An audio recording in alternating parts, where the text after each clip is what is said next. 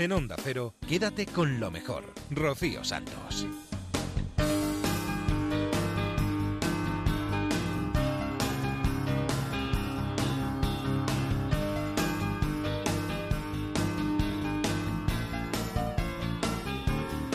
Muy buenas noches a todos. ¿Qué tal? ¿Cómo ha ido la semana? ¿Todo bien por aquí? Nosotros encantadísimos de compartir estas dos horas de radio en las que vamos a repasar lo mejor que ha sucedido en Onda Cero en los últimos días.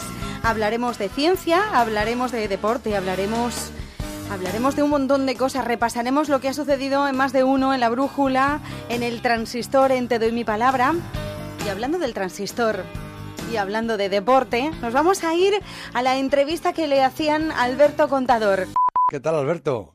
Hola, buenas noches. Buenas noches. Bueno, ya, ya haremos una función como Dios manda en Pinto, donde sea menester, ¿no? Pero vamos. Está hecho. ¿Has visto qué guapo estaba Brunete hoy cuando has pasado toda la, toda la cuesta a la TEMA? Muy bonito, muy bonito. ¿Eh? Llevaba tiempo sin pasar por allí y la verdad que ha sido súper bonito. Mira, me costaba conocerlo porque es que había tantísima gente que casi no reconocía ni las calles de, Claro, pero si tú de toda la gente que había. En Brunete conoces a la gente. ¿Has visto el, el cartelito de Onda Cero, del transistor, todo Sí, bien? lo he visto, lo he visto, lo he visto. Está bien colocadito todo, ¿eh? Y lo limpio que estaba el pueblo. sí. Y lo limpio. ¿A, a- Bueno, a que sí, no has no visto, no has visto ni, ni una, ni una cáscara de, de- de pipa? Nada. Hemos pasado la aspiradora por todas las calles esta mañana. Bueno, pero, ah, fantástico. Aquí Alberto, que, que- que- bueno, eso sí, le querían empujarte, digo, ni, ni le toquéis, no se os ocurra. Y, y, y ha sido emocionante cuando has entrado por Madrid, por, por, por esas calles por donde tú vas con, con tu coche todo, todo limpio, así, cuando te has escapado saludando a la gente. Emocionante, ¿verdad? Sí, la verdad que eso ha sido unas, unas sensaciones y una un, un momento, la verdad que no se puede describir con, con palabras, ¿no? Porque es eso, ¿no? Al final estás acostumbrado a pasar por allí con, con la calle llena de, de, de coches, ¿no? Una calle que pasas muchas veces y la verdad que mm, ese era pues como un día reservado para, para mí y, y- y la verdad que ha sido realmente realmente especial y, y que voy a recordar que voy a recordar siempre. ¿Y no te ha dado el bajón todavía? No, no, no, para nada, para nada. Estoy, la verdad, que súper contento como, como ha ido esta vuelta a España. Mejor de lo que, de lo que podía imaginar aún. El cariño desde el primer día hasta, hasta el último. Y, y la verdad que contento de, de poner ahora este punto y, y aparte. ¿Cuándo lo decidiste? Bueno, pues lo decidí durante el Tour de Francia, ¿no? Eh, llegué en óptimas condiciones, trabajé durísimo. Este año los números me, me acompañaban en cuanto a, a potencia, que ahora medimos todo, y el nivel de forma era muy bueno, pero me fui al suelo dos veces un mismo día y eso hizo que, que la primera etapa gorda, gorda de- del Tour pues perdiera tiempo. Entonces, eh, eso sinceramente me hizo replanteármelo, ¿no? Porque al final eh, es mucho sacrificio que, que haces, eh, y llega un momento en el que dices, a ver, he hecho todo perfecto y, y ahora se me cruza, ¿no? Intenté enderezar el tour, pero de nuevo me volví a caer otro día con otras dos caídas y me volvió a dejar eh, fastidiado para, el resto de- del tour y, y fue el momento de, de decidirlo, porque además yo quería retirarme al, al máximo nivel y, y bueno, yo creo que, que es el momento. ¿Se pasa miedo bajando puertos como eh, estos días en Santander? No sé, este año no se ha pasado el portillo de la Sía, pero son, son, son puertos que impresionan, ¿no? Que no tienen quitamiedos, Sí. que ves abajo la- la- la- ves abajo las nubes, ¿no? Joder, yo- A ver, evidentemente es un, es un deporte que, que sí que tiene más riesgo que, que otros, ¿no? Y, y hay momentos que, que sí, que sí que impresionan, mucho peligro, sobre todo en los sprints, eh, momentos en los que se acerca, pasamos de una carretera de tres carriles a una de un carril y que es crucial estar bien colocado, eso es eso es como la guerra, no está nunca en la guerra, pero yo creo que no es parecido puede ser la guerra, ¿no? Y luego, eh, evidentemente hay días como por ejemplo ayer, en la bajada del Cordal, un, un puerto mítico de Asturias, en el cual líderes de, de la Vuelta a España se han ido para casa por caídas, pues hubo un momento en el cual hubo que tomar algo de riesgo en la bajada y, y la verdad que dije, mira, lo siento, pero hoy sí, estaba mojada, eh, conseguimos sacar una diferencia y luego pues eh, eso nos permitió empezar a subir el Ambigu por delante y, y conseguir la victoria. Bueno, lo de ayer fue, fue emocionante. Eso sí que lo habrías firmado así, ¿no? Es decir, mi despedida me hubiera gustado que fuera tal que así, en el Angliru. Bueno, pues mira, es así. So- soy de firmar poco, ¿eh? La verdad que no me gusta nunca No, firmar no. por adelantado nada, no. Pero sí que es verdad que en este caso, si me hubieran dicho que cuál es el guion de mi despedida, me hubiera sido complicado mejorarlo, ¿no?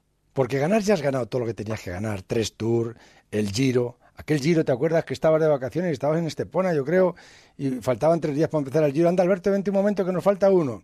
Arreaste para allá, cogiste la bici, ¡pam! El Giro para acá. Te trajiste el sacacorcho ese para acá. ¿eh? sí, sí, sí. Bueno, un poco menos contento fui para Italia que lo que lo estás contando, pero, pero sí, sí. Pero al final sí que es verdad que con el sacacorchos, como dices, el trofeo, vine, vine muy contento. Es, es, precioso el, el, trofeo ese, ¿eh? Sí, sí, sí. Viniste, ¿te acuerdas? Bueno, y tuviste la suerte de ir a ver a José Tomás, que luego cortó las cuatro orejas del, del día de autos, ¿eh? Encima. Sí, que luego no veas que susto nos dio. Sí, bueno, tú también nos has dado algunos, ¿eh? Tú también, también nos has dado algunos. Oye, y, ahora qué es lo que más ganas tienes de que dices, joder, esto no lo podía hacer? Aparte de comer el, el, tocino del jamón, que...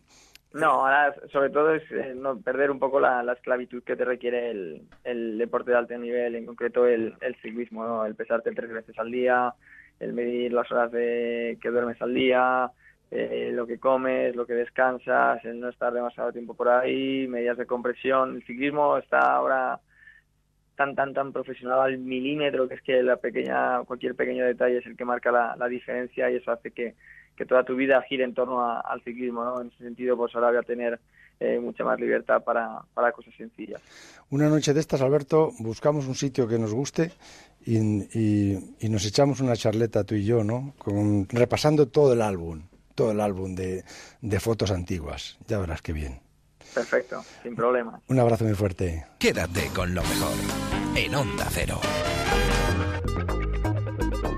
Qué grande, Alberto Contador. Se retira uno de los mejores ciclistas que ha dado este país, uno de los mejores ciclistas del mundo. Una carrera además impresionante. Nos vamos del transistor a la brújula. Vamos a escuchar a David Robles en su sección What's Cooking para enterarnos de cuáles son las últimas novedades en cuanto a la tecnología. Y nos cuenta, cómo no, una cosa que viene muy bien ahora de cara a septiembre y la vuelta al cole. Es una web para mejorar la ortografía y un periódico para niños. ¿Qué crees que puedo hablar yo un mes de septiembre? Bueno, pues al decir vamos al turrón me ha asustado. te veía partiendo almendritas en alguna No, hombre, pues de la vuelta al cole. la ah, vuelta al cole, que ya estábamos todos volviendo al turrón. Así que toca hablar de, la vuelta al cole y fíjate tú que te traigo un par de ideas muy chulas para los chavales ahora que empiezan de nuevo las clases. Y la primera de ellas está relacionada con algo que yo creo que es una asignatura pendiente, ojo, no de los chavales, no de, de los niños, pero sí que empieza la infancia y es la ortografía. Cada vez escribimos peor por las redes sociales, por los WhatsApp, nos comemos letras, en fin, un desastre. Comas, puntos. Eso es, y las B, las sube, las K, en fin. Total, que yo traigo aquí una, ayudita que se llama Walingua, que es una web que personaliza ejercicios de ortografía dependiendo de las necesidades de los niños. Es decir, dependiendo del nivel que tenga y de la evolución que tenga el niño, le vaya adaptando ejercicios para incidir en aquella parte en, en la que falla. La clave del error, fíjate, es que escribimos mal porque vemos una y otra vez escrito mal una palabra. Y me refiero, un ejemplo, casa con K, que se escribe mucho. Pues al final los chavales ven una y otra vez casa con K y al final terminan escribiéndolo. Con lo cual, la clave de, esta web de, de Walingua, como nos cuenta Roberto Salvador, es utilizar la memoria visual. Los niños que, están, que son esponjas, son auténticas esponjas, entonces todo lo que ven lo guardan, para bien y para mal. Por eso en nuestro método es muy importante la memoria visual. En Walingua jamás mostramos una palabra mal escrita. Es decir, el niño tiene que hacer todos estos ejercicios que son de pues, en tablet o en ordenador, ¿no? Y entonces, por ejemplo, hay muchos ejercicios de arrastrar, ¿no? La, opción correcta. Si arrastra la opción incorrecta, nosotros le pondremos la palabra en rojo. Esa es la clave, es nunca haber escrito una palabra eh, mal, escrita. Exactamente. Que siempre el chaval tenga en la memoria visual cómo se escribe correctamente. ¿Tú te acuerdas cuando hacíamos de pequeño que lo escribíamos con B y con V y a ver cuál nos chinaba más y decíamos, pues esta es la mejor? Pues... Bueno, a mí, a mí el tema de la ortografía me trae casi hasta traumas infantiles porque mi madre, mi querida madre, eh, tenía ese libro que se llama Miranda Podadera, con unos dictados con palabras eh, inabarcables, desconocidas completamente, y entonces pues trataba de convencer con algún truco o trato a mis primas mayores para que me hicieran los dictados por la mañana de verano de manera prácticamente obsesiva. Y fíjate todo el resultado, periodista. Bueno, pero tampoco... periodista de éxito. bueno, a lo que vamos, ¿cómo funciona esto? Muy sencillito. O bien los padres o bien los profesores simplemente tienen que abrirle un perfil a, los niños, ellos no pueden hacerlo, obviamente, diciendo el curso escolar en el que está, desde tercero de primaria hasta bachillerato, y el sistema empieza a funcionar es, eh, poniéndoles ejercicios y ellos eh, van eh, subiendo de nivel una vez que lo superan. Y además tiene una parte lúdica porque cada vez que superan el nivel, pues le dan unos puntos y esos puntos le, lo pueden utilizar los chavales para jugar un juego que por lo visto tiene la propia web y que, y que Ah. encanta a los chavales. O sea, que tiene su parte también de, De enganche, recompensa, de recompensa, no enganche es solo ahí con el dictado, divertido, claro que sí, claro que sí. Bueno, ¿y con qué seguimos en Pues esta mira, vuelta al cole? Vamos a seguir con algo muy parecido porque eh, lo que te traigo no solamente ayuda a la ortografía, sino también a desarrollar el intelecto de los chavales y también su imaginación, y me refiero a la lectura. Y fijaros que no traigo ni un libro ni un cómic, lo voy a repartir, lo que traigo es un periódico. Anda, es el en primer, papel. Se lo voy a llevar allí a Belén a ver si le llega. ¡Guaca! ¡Guaca!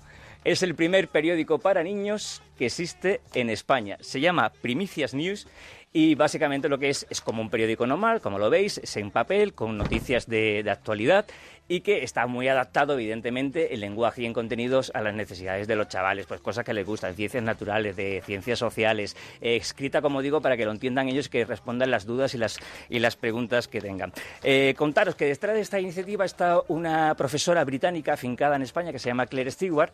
Ella nos cuenta que hay muchos factores que están detrás del éxito de este periódico, pero fíjate que el principal tiene que ver con el cartero. como es por suscripción, los niños lo reciben en casa y lo reciben a su nombre. Y es una cosa que para sus... Les gusta mucho tener algo en el buzón para ellos.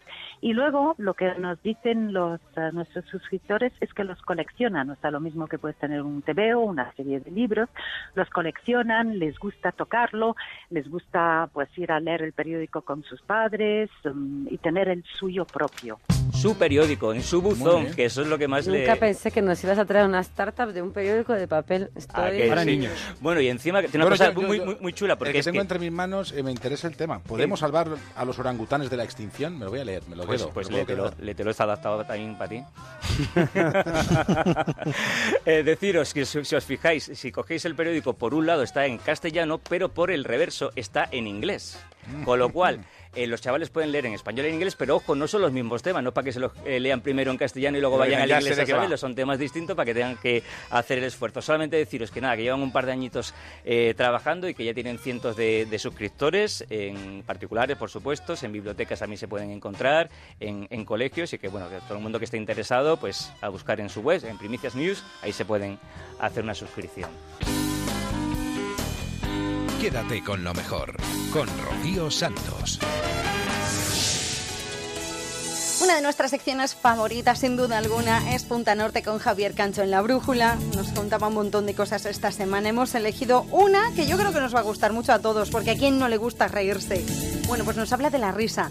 Todo lo que queremos saber sobre ella está equivocado. Ya dedicamos un capítulo de Punta Norte en la Brújula al libro perdido de Aristóteles sobre la comedia, sobre la risa. Ya quisimos acordarnos aquí del libro prohibido. Recordemos que el filósofo contemplaba la risa como una fuerza buena. Pero durante mucho tiempo, la risa fue circunscrita a la comedia. Las comedias eran algarabías burlescas al final de una celebración. Las comedias eran un permiso, un paréntesis. Esa consideración de la risa la convirtió en algo secundario, y esa percepción de la risa como una mera distracción ha llegado hasta nuestros días. Pero ¿qué pasaría si de repente se descubriera la verdadera función de la risa? ¿Qué ocurriría si la encontrasen propiedades medicinales? ¿O si se la elevara a la consideración de arte? ¿Si se le abriesen las puertas del mundo de los doctos? ¿Qué ocurre cuando se la convierte en objeto de la filosofía?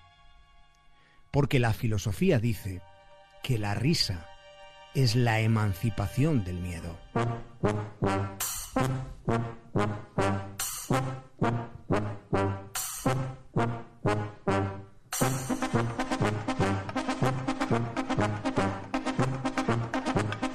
Casi todo lo que creemos saber de la risa está equivocado. Los humanos nos reímos como las ratas. Las ratas, los monos, los perros también se ríen. Las ratas se ríen cuando se divierten o cuando les hacen cosquillas. Pero resulta que en pleno trajín de la evolución, los humanos hemos llegado a reír sin mover ni un solo músculo del rostro, poniendo ja ja ja ja o un emoticono sonriente en un mensaje sin alterar nuestra propia mueca. Resulta que nos reímos todos los días, pero ahora en ocasiones lo hacemos sin llegar siquiera a sonreír. Si les preguntamos a ustedes en este momento de la noche qué es lo que les hace reír, es muy posible que la mayoría esté pensando ahora mismo en que lo que les hace reír es el humor, son las bromas. En el parto de mi hija Aitana hice una broma buena, de verdad, y mira. Entró al parto, salió todo bien y con el niño y tal, y dice, vete a avisar a tus padres y a los míos a la sala espera que todo ha salido bien. Digo, voy.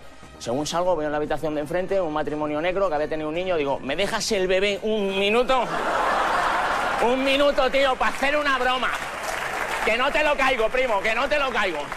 Me mira muy serio, me dice, ¿me dejas grabarlo? Digo, sí, dice, venga, vamos, ay, ay, ay. Salgo, salgo, te lo juro, mira, con el bebé en vertical para que le vieran bien, una cara de orgullo, tío. Miro a mis padres y a mis suegros y digo, todo ha salido bien. Mi padre solo hacía ruido.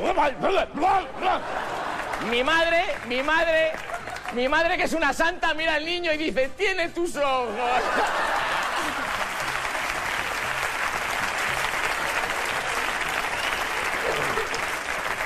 Y mi suegra, la cabrona, me dice, ¿te has tirado una negra? Digo, no, no, no, no, no puede ser. ¿No ves que no? ¿No ves que no he podido ser yo? ¿No ves que no? Que tu hija estaba embarazada. Que no se pasa por Bluetooth.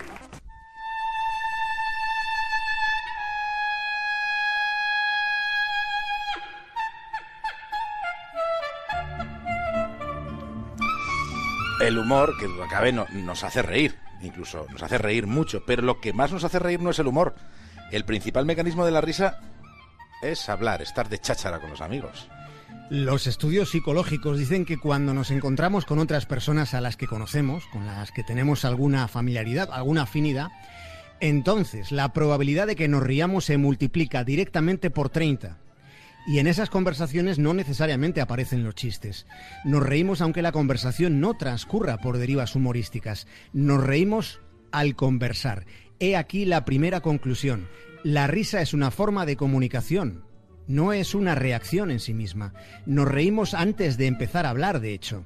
La ciencia desvela que la risa es un comportamiento social que aprendemos desde niños y lo hacemos para mostrar a los demás que nos agradan o que les comprendemos. Los bebés son los que más se ríen y los bebés no entienden de chistes.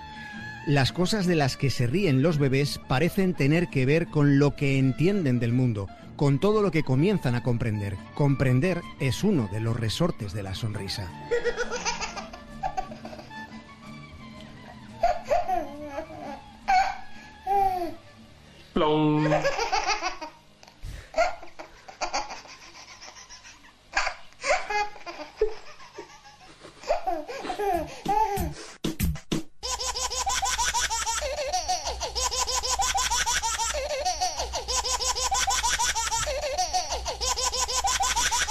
El cerebro humano sin duda tiene muchas habilidades, pero tiene una muy desarrollada. Identifica inmediatamente la risa falsa.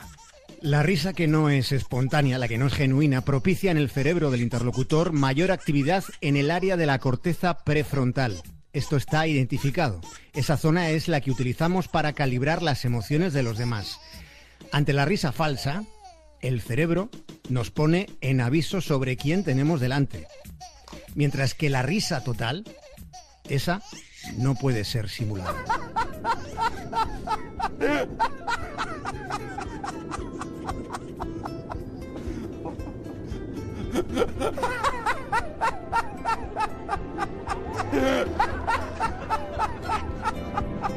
Lo que sí tenemos claro de la risa es que resulta contagiosa. Está infravalorada, pero hay poco más poderoso que una carcajada. Es un hecho que la risa estimula la risa de otros. Se trata de un proceso que también es un desencadenante químico, porque al reírnos se activan los circuitos de recompensa del cerebro.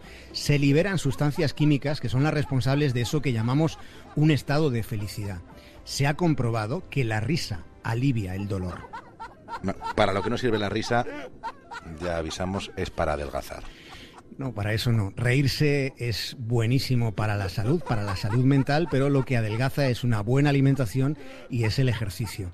Es verdad que la risa aumenta el consumo de energía, también la frecuencia cardíaca entre un 10 y un 20%, pero esto se ha calculado, se queman de 10 a 40 calorías por cada 10 minutos, cada 10 minutos de risas a destajo, de modo que reír durante 3 horas daría para quemar como mucho las calorías de una bolsa de patatas.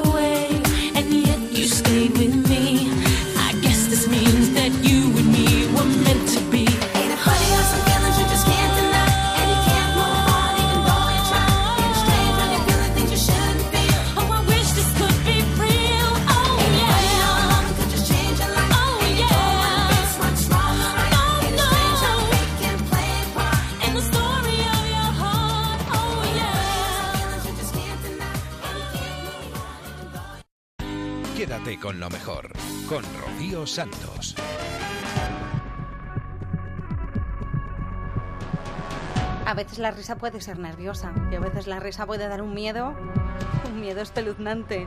Como miedo es lo que nos da a veces las historias que nos trae Laura Falcolara, esos ecos del pasado, historias Historias que a veces no tienen mucha explicación como las que nos va a contar ahora. En esta ocasión nos va a hablar de la existencia de objetos que arrastran una maldición con consecuencias horribles para los que los rodean una historia de lo más eh, increíble. La historia nace, eh, como dices, a finales de la Segunda Guerra Mundial, cuando su propietario, un superviviente del Holocausto polaco, huye a España y luego a Estados Unidos. Este superviviente fallece en 2001 y un restaurador de muebles compra pues parte de las cosas eh, que como se suele hacer muchas veces en América con los restos de una casa cuando desmontas un hogar que se venden en mercadillos. El hombre eh, ve varias cosas que le pueden interesar y entre ellas em, hay una caja que la nieta del superviviente le cuenta la historia al comprador y le dice que esa caja estaba en el cuarto de costura de su abuela y que tenían prohibido abrirla porque decían que dentro había un dibuk, que es un espíritu maligno según el folclore judío. Y decía que ese espíritu vivía en su interior. De hecho, el restaurador le dice que cómo no se la queda a ella siendo una cosa de su abuela y la niña entra en pánico y le dice que no, que no la quiere, que quiere deshacerse de ella. Él la compra sin darle tampoco mayor importancia a lo que estaba comprando, simplemente porque le gusta el objeto, le parece que puede venderlo bien en su tienda y se lo lleva a la tienda y lo restaura. Y ahí empieza su primera pesadilla. Pesadillas eh, que, entre otras cosas, han provocado fenómenos eh, extraños, eh, apariciones de luces, de fuegos, en torno a la caja, en torno a, en la casa en donde se encuentra, ¿no? Bueno, de hecho, empezó la historia, como te digo, en el restaurador. El restaurador coge esa pieza, la tiene en su almacén y la primera que nota que la pieza hace cosas extrañas es la encargada, que un día baja al almacén sin estar el propietario y empieza a ver que las luces parpadean, se encienden, se apagan solas y que como una especie de remolino empieza a mover objetos en lo que es el sótano. La mujer sube mm, realmente asustada y cuando llega el propietario todo ha cesado y no se la cree, de hecho la toma por loca. Cuando el propietario empieza a creerse la historia, cuando empieza a ver que ocurren otro tipo de cosas, por ejemplo, que su madre empieza a sufrir del corazón de forma súbita, sin tener mucho, sin tener mucho sentido, sin venir al caso, ve que es un negocio cada vez va peor, que todo parece que empieza a ir mal, hasta que él se da cuenta que la chica, la, chica que trabajaba con él, había abierto la caja de ebook y por lo visto había soltado, según la leyenda, lo que pudiera tener dentro. El hombre, mm, viendo eso, no sabe si creérselo o no, pero decide vender la caja, la pone, como tú decías, según las nuevas tecnologías de venta en eBay, y su siguiente propietario, que es un señor mm, particular, en este caso no es, una, no es un propietario de ningún negocio, la compra como objeto también que le llama la atención pero se da cuenta, como tú comentabas anteriormente, de que en su casa empiezan a pasar cosas extrañas, luces que se apagan, que se encienden, incluso pequeños fuegos que se desatan en la casa, se le empieza a caer el pelo y se empieza a encontrar francamente mal. También tarda un tiempo en asociar toda esa fenomenología a la caja. Eh, ¿A que no adivinas dónde está la caja ahora? Pues eh, la tendría seguramente, la hubiera cogido en sus manos y a sus pertenencias a un investigador de lo extraño, ¿no? Efectivamente, efectivamente. Igual que en su momento eh, la pareja Warren se dedicaban a almacenar eh, objetos malditos. En este caso, un investigador actual que es eh, Zach eh, Banks, investigador del programa Ghost Adventures, Buscadores de Fantasmas, compró esa pieza para su colección personal. De hecho, el propietario que se la vendió primero, antes de vendérsela, la enterró bajo tierra, bajo cemento, por miedo a los efectos de la caja. Cuando Zach se enteró de la historia, le pidió que por favor la desenterrara, que la quería comprar y la quería poseer.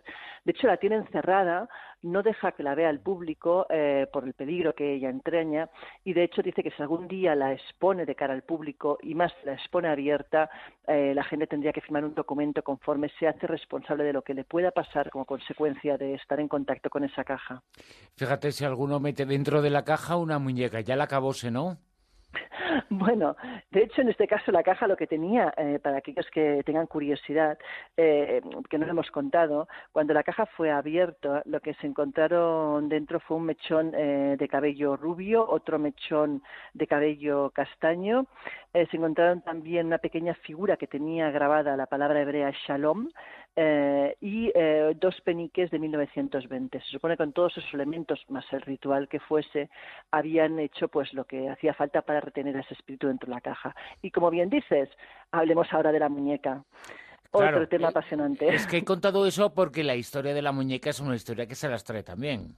Y además es una historia relativamente reciente. Está ocurrido en Norfolk, eh, una localidad inglesa, hace unos meses, no hace tanto, y la protagonista es Debbie Merry, que una mujer de 50 años que se va a un mercadillo benéfico con su marido, nuevamente otro mercadillo, eso es muy típico en América, y ahí descubre una muñeca que le llama la atención, una muñeca vestida de novia con su vestidito blanco, su ramo de flores y un collar de perlas.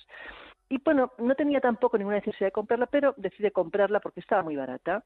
El caso es que se la lleva a casa y a partir de ese momento empiezan a pasar cosas extrañas en la casa. Al día siguiente de llevarla, su marido se levanta con extraños arañazos en las piernas, arañazos además que parecen corresponder a una mano muy pequeña o incluso a la zarpa de un gato, cosa que no tenía la pareja en casa. El marido es muy escéptico, es un hombre muy de, mente muy científica y analítica y se niega a pensar nada, nada extraño, intenta buscar una explicación que no encuentra de momento la cosa se queda ahí, pero la mujer empieza a darse cuenta que esa muñeca tiene algo raro, le empieza a dar incluso una cierta grima a la muñeca y empieza a darse cuenta que alrededor de esa muñeca pasan cosas, escucha ruidos, empieza a ver movimientos extraños, la muñeca cambia a veces de posición cuando ella no la ha tocado, incluso llega a encontrársela con el collar fuera como si se lo hubiera sacado a la propia muñeca. El caso es que la mujer, pues como te puedes imaginar, que haría cualquiera que le ocurra una cosa así. Aunque no creas en estas cosas, yo creo que cualquiera con dos dedos de frente aparta ese tipo de cosas de su vida y ella decide pues hablar con su marido y convencerlo de vender a la muñeca, de empaquetarla y eh, vendérsela a quien sea. De hecho, mientras eso no ocurre, la encierra en un eh, establo que tiene fuera de la casa porque no quiere ni tan siquiera tenerla cerca de sus ojos. Y hasta ahí puedo leer porque a día de hoy la muñeca todavía no se ha vendido. Rocío Santos. Quédate con lo mejor. De los temas que más nos ha llamado la atención esta semana en La Rosa de los Vientos es el tema que nos trae Miguel Pedrero. Nos da todos los detalles sobre la investigación de un extraño suceso, el avistamiento de una pantera por parte de varios testigos en la Sierra Norte de Guadalajara. Yo creo que cualquiera que nos esté escuchando y desconozca en qué consiste este fenómeno, pues pensará que todo se debe pues a alguna persona que tenía algún tipo de animal exótico y cuando crece demasiado o, no puede cuidarlo adecuadamente, pues lo suelta al, al campo y ese animal, un depredador, en este caso una pantera, logra sobrevivir eh, pues matando animales, de, en este caso de esa, de esa sierra norte de, de, Guadalajara. ¿no? Que no sería la primera vez que ya se saben casos de alguna persona que lo ha hecho. Pero este caso no es esto para nada. Claro, es que el problema de este tipo de, de incidentes es que se repiten en prácticamente toda Europa. Eh, como digo, son muchísimos los casos es que en los que en una zona determinada, durante un tiempo concreto, eh, se observa como digo, a la plena luz del día, la aparición de uno de estos grandes felinos. Y siempre pasa lo mismo. Eh, las autoridades locales comienzan a realizar búsquedas. Eh, tampoco es extraño que existan filmaciones y fotografías. Incluso eh, la policía, en este caso contaremos luego un caso en España, la Archancha, disparó contra uno de estos, de estos felinos en una localidad de Vizcaya. Y siempre pasa exactamente lo mismo después de varias semanas, ese gran felino se esfuma de forma tan extraña a como ha aparecido. Date cuenta que, por ejemplo, en Gran Bretaña, que es el, el país donde se han registrado más apariciones de estos llamados felinos fantasmas, eh, como digo, se han contabilizado, se contabilizan del orden de unas 2.000 apariciones al año. Y lo extraño de todo esto es que a pesar de que existen numerosos testigos... El número de capturas es cero. Claro, eso es lo que voy a decir. Esto es... un fenómeno que no tiene nada que ver con lo que imaginamos. Es otra cosa total y absolutamente diferente. Decía un fenómeno forteano. Es un fenómeno que puede parecerse, sí, se puede eh, buscar un similar al fenómeno aún incluso. Efectivamente. Y, y, date cuenta que no es, no es nuevo, sino que hablabas tú ahora de fenómeno forteano. Lo llamamos fenómenos forteanos a toda una serie de sucesos extraños en honor a Charles Ford, ¿no? un tipo que vivió entre el año 1874 y 1932 en Estados Unidos, que es el autor del famoso libro de los condenados. ¿no? Él se dedicó durante toda su vida a recopilar todo tipo de fenómenos extraños, lluvias misteriosas, de elementos extraños, apariciones de luces eh, no identificadas que realizaban una serie de movimientos increíbles, es decir, podemos decir que Charles Ford fue el primer ufólogo, eh, teleportaciones, es decir, toda una serie de elementos extraños, y entre ellos la aparición de panteras o grandes felinos fantasma que no tienen ningún tipo de explicación. Y para él, eh, él trataba de explicar este tipo de fenómeno eh, recurriendo a, a otro suceso extraño, el de la teleportación. Él decía, son felinos que viven en su medio natural y igual que se teletransportan las personas, también les ocurre a los felinos, claro, pero ¿por qué no se ven jirafas? ¿Por qué no se ven elefantes?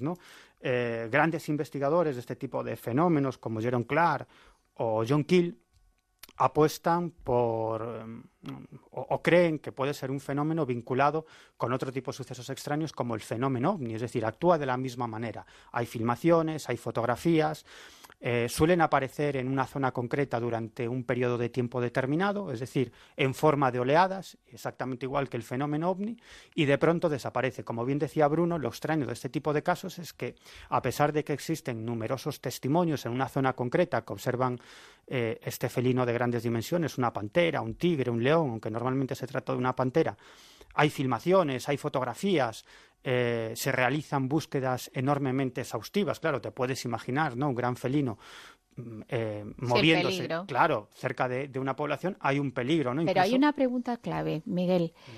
Igual que hay filmaciones y hay testigos, ¿existen pruebas que dejen esos supuestos animales? Eh, pues cacotas, lo normal, si está por un territorio, el pelaje, Sí. huellas. Sí, sí, sí, ¿Existen ese tipo de pruebas? Huellas, no solamente huellas, sino también eh, atacan a otros animales. También se han dado eh, casos en los que estos felinos, que se sepa, nunca han atacado a un ser humano, pero sí animales. Y en cuanto a lo que has dicho de los pelos, efectivamente, yo tuve la oportunidad de seguir personalmente varios de estos casos en la zona noroeste peninsular y en uno de ellos, uno de los testigos, logró recoger el pelaje de uno de estos animales que llevamos a analizar a varios biólogos y todos nos dijeron exactamente lo mismo, ¿no? que era un pelaje perteneciente a un felino de grandes dimensiones.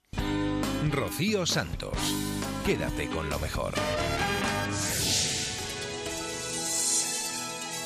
Entre otras muchas curiosidades, lo que hemos descubierto esta semana es que ya realmente los insectos van a ser los nuevos alimentos del futuro. Y además, dentro de unos años, se usarán impresoras 3D para crear los platos culinarios. Nos lo cuenta Javier Sevillano en La Rosa de los Vientos. Vamos a hacer un menú, un menú eh, en el que va en, en vez de una cocina vamos a tener que estar en un laboratorio, un laboratorio en el que vamos a tener en vez de un horno una impresora 3D. ¿Te parece bien? ¿Os parece bien? Hombre. Bueno, pues ¿qué te parecería, por ejemplo, de primero una pizza de cucarachas hecha en impresora 3D? Pero con Bueno, un sí, poquito sí, queso, eso ¿no? no importaría, ¿no? Luego unas pupas, ¿De las que hacen ruidito? claro, ¿o no? unas pupas de gusano, por Sí. ejemplo. ¿Os parecería bien? Y luego ya para terminar, un postre de microalgas o algas, eh, bueno, algo así. ¿Os Dulces. parece? Depende Sí, de- dulces podrían Sí, ser. Pero depende- Lo de los galeos, Sí, pero sí, sí, sí, eh, sí. en algas, ¿no? Yo, yo fíjate, Sería de- un hipotético, hay muchísimos más, el que vosotros queráis. depende de los sabores. Pues ahí está el truco, porque la cocina del futuro, la Estará comida del de futuro bichos. está ya por aquí. Lo que es evidente que cada vez somos más en el mundo. En poco vamos a ser entre 9.000 y 10.000 millones de personas. Y no hay alimento suficiente para todos. El pescado no va a dar, va a haber especies que las vamos a, las estamos esquilmando, las vamos a y, se van a extinguir. Y hay que acudir eh, a, a- comida nueva, a inventarnos cosas que ahora mismo no hay y sobre todo en la civilización o en la cultura eh, más occidental acudir a lo que ya en otras eh, civilizaciones más orientales eh, llevan, llevan comiendo durante siglos, que son insectos, por ejemplo. El- un insecto, tenemos de un insecto, de un saltamontes, por ejemplo, en concreto, se puede aprovechar para consumo humano hasta el 75%, mientras que de una vaca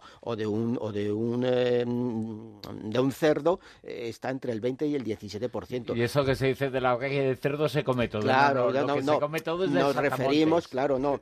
eh, De un cerdo, si tú tienes un cerdo, te puedes comerlo todo, pero a nivel industrial, a nivel mundial. No, que se aprovecha todo quiero es el decir, dicho, ¿no? tú- los jamones sí, pero no, todo, no todas las caras de cerdo, las orejas de cerdos van para consumo humano, que es lo No. que es, evidentemente. Va para el consumo de los saltamontes De- de- que después nos vamos a comer, ¿no? Y además es que lo que cuesta con, con 10 kilos de pienso, eh, eh, produces un kilo de carne. Con ese mismo, eh, esa misma cantidad de pienso, adaptado para, una para langostas, por ejemplo, producirías 9 kilos de langosta. ¿no? Si hay por ahí un científico que dice que si ponemos un... Pero la, Pero la- de- la- la de- langosta insecto, no La la, langosta marisco. exacto. La langosta insecto, hacemos, no, la- hacemos. no Sí, la bueno. langosta marisco, porque entonces No, no, ya, me no, ima- ve- ya ve a todo el mundo ahí. otra baratísima, ¿no? me apunto ya mismo. No, no. Hay, eh, eh, si ponemos a, un, a, un, a unas moscas en el mes de abril y las ponemos ahí juntitas allí, en el mes de agosto, es decir, cuatro o cinco meses después, eh, habría tantas eh, em, moscas como para cubrir la tierra entera con una capa de 15 centímetros de moscas.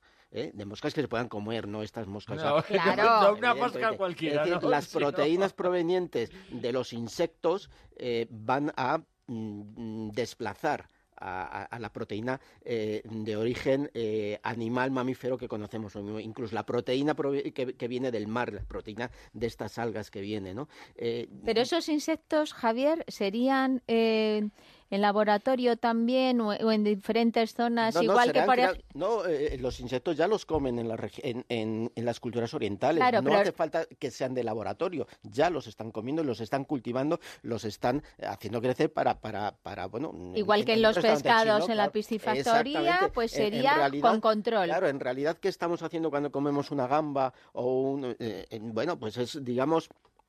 Eh, un crus- o un crustáceo, pues mm, cambiemos eh, eh, el comer un crustáceo, una gamba, una eso, por, La por- por comer, acostumbrémonos a comer eh, eh, eh, Saltamontes. cucarachas, eh, saltamontes. eh, el problema está la en nuestra mente. es muy cultural. Es muy cultural, Y- exactamente. Y, cada cultura, cada Sí, sí, sí, época sí. o cada lugar, pues eh, come unos alimentos que para otros sacados de unos animales Unos y- y- y- vivos que para otros es una Es una barbaridad, lo que hacemos nosotros exactamente. y para nosotros es una barbaridad pero, lo que hacen pero ellos. ¿eh? el, el cultivo de determinadas especies, ya no animales, sino también vegetales, no, el cultivo de animales no, eh, pero, eh, se está eh, eh, trasladando o se está universalizando. por ejemplo, ahora aquí tenemos eh, todas estas series de, de productos que, que hasta hace poco no teníamos, la chía, el, este otro mm, eh, cereal también, parece que es cereal nuevo también, que es muy parecido Quinoa. a la quinoa, exacto, no me salía. Bueno, todo esto hasta, hasta hace relativamente poco aquí eh, era desconocido, mientras que en otras culturas sí era muy habitual. Bueno, pues lo que tenemos que recurrir eso a eh, todavía especies que no están esquilmadas, que no hemos esquilmado, para poder mm, llegar a alimentar en breve a 10.000 millones de personas.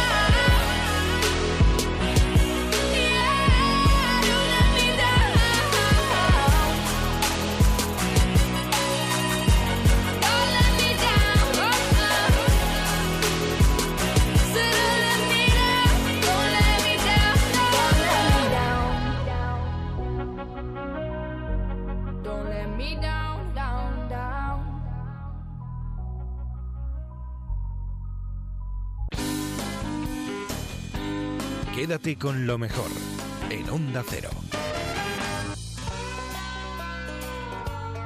Tenemos nueva sección en Te doy mi palabra. La protagoniza Carmen Conesa. La sección se llama Un rato con esa. Bonito juego de palabras, ¿verdad? Esta semana recordaba a Nino Rota, compositor de bandas sonoras tan conocidas como la del Padrino o La Estrada. Además nos va a explicar la importancia de la música para crear emoción en las películas. Estamos oyendo, señores y señoras, la estrada, la música de la estrada.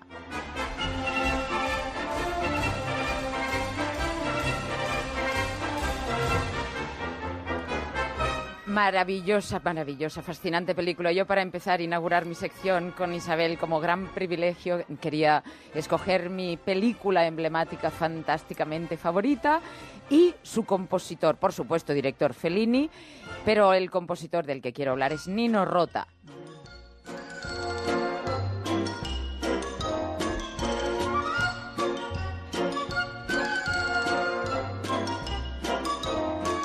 Nino Rota nace en 1911, italiano. Él compuso sinfonías, óperas, es un gran compositor sinfónico y además mm, eh, fue gran, gran conocido por las eh, bandas sonoras en todas las películas de Fellini, pero también de Visconti, eh, Guerra, Guerra y Paz, el, el Gato Pardo, etcétera, etcétera, em, de Cefirelli, Romeo y Julieta, grandísimo compositor de cine. Em, yo he vivido y he crecido con él. eh, me emocionó, ha sido inspirador, Nino Rota, en toda mi, mi música, mi pintura, incluso. Tú, Isabel, conoces mi Y pintura. tanto, y una también. oyente preguntaba que cuando expones, que le encanta cómo pintas. Pues mira, en León, en, en primavera del año que viene, voy a estar allí. Eh, me pongo mucho su música. Os aconsejo a todos los oyentes que si no conocíais a Nino Rota, que porque es una cosa bastante habitual, ¿no? Conocemos las películas de Fellini, conocemos los títulos a Marcor, Ocho e Mezzo, eh, incluso lo podéis conocer más que nada eh, por una grandísima eh, película, como todas, pero El Padrino, de Coppola, él compuso la banda sonora del Padrino. Es tan evocadora, tan inolvidable.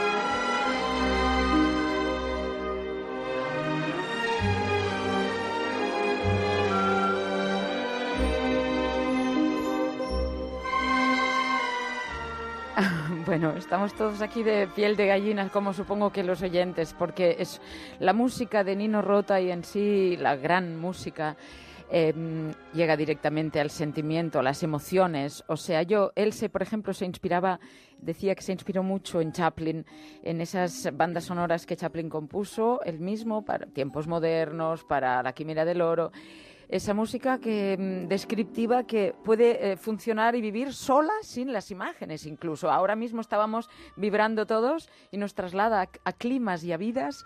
Aunque no recuerdes la película, te emociona y te lleva a un... ¿Por qué? Porque va directa al alma. Yo creo que la música es algo, como el Nino Rota mismo decía, que va directamente a la emoción, ¿no?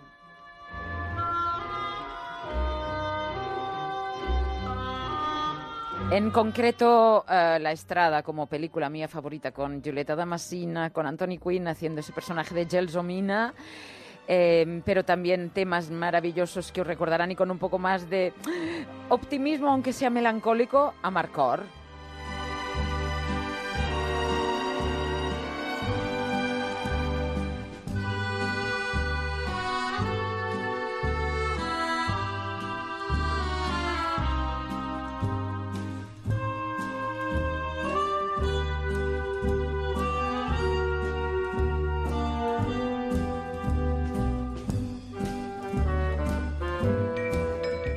Pregunto muchas veces, no sé qué pensáis vosotros, cuando una película, estás viendo una película maravillosa, que en un momento, y que esa música de alguna manera te mm, subraya o te eh, entra dentro del alma y del corazón, si de repente apagasen eh, la banda sonora y solo viéramos las imágenes, ¿nos emocionarían igual? Pregunto. ¿Qué Yo creéis? creo que no. Juan, eso es tan importante la música. Yo creo que no nos damos cuenta. y Crea nos- atmósfera. La música Totalmente. crea atmósfera. Nos está entrando dentro del alma sin que se- nos demos Mm. ni cuenta y es lo que nos provoca las lágrimas eh, o lo que nos provoca la, la emoción, ¿no? Mm. Y en eso eh, Nino Rota era un mago absoluto. Quédate con lo mejor en Onda Cero.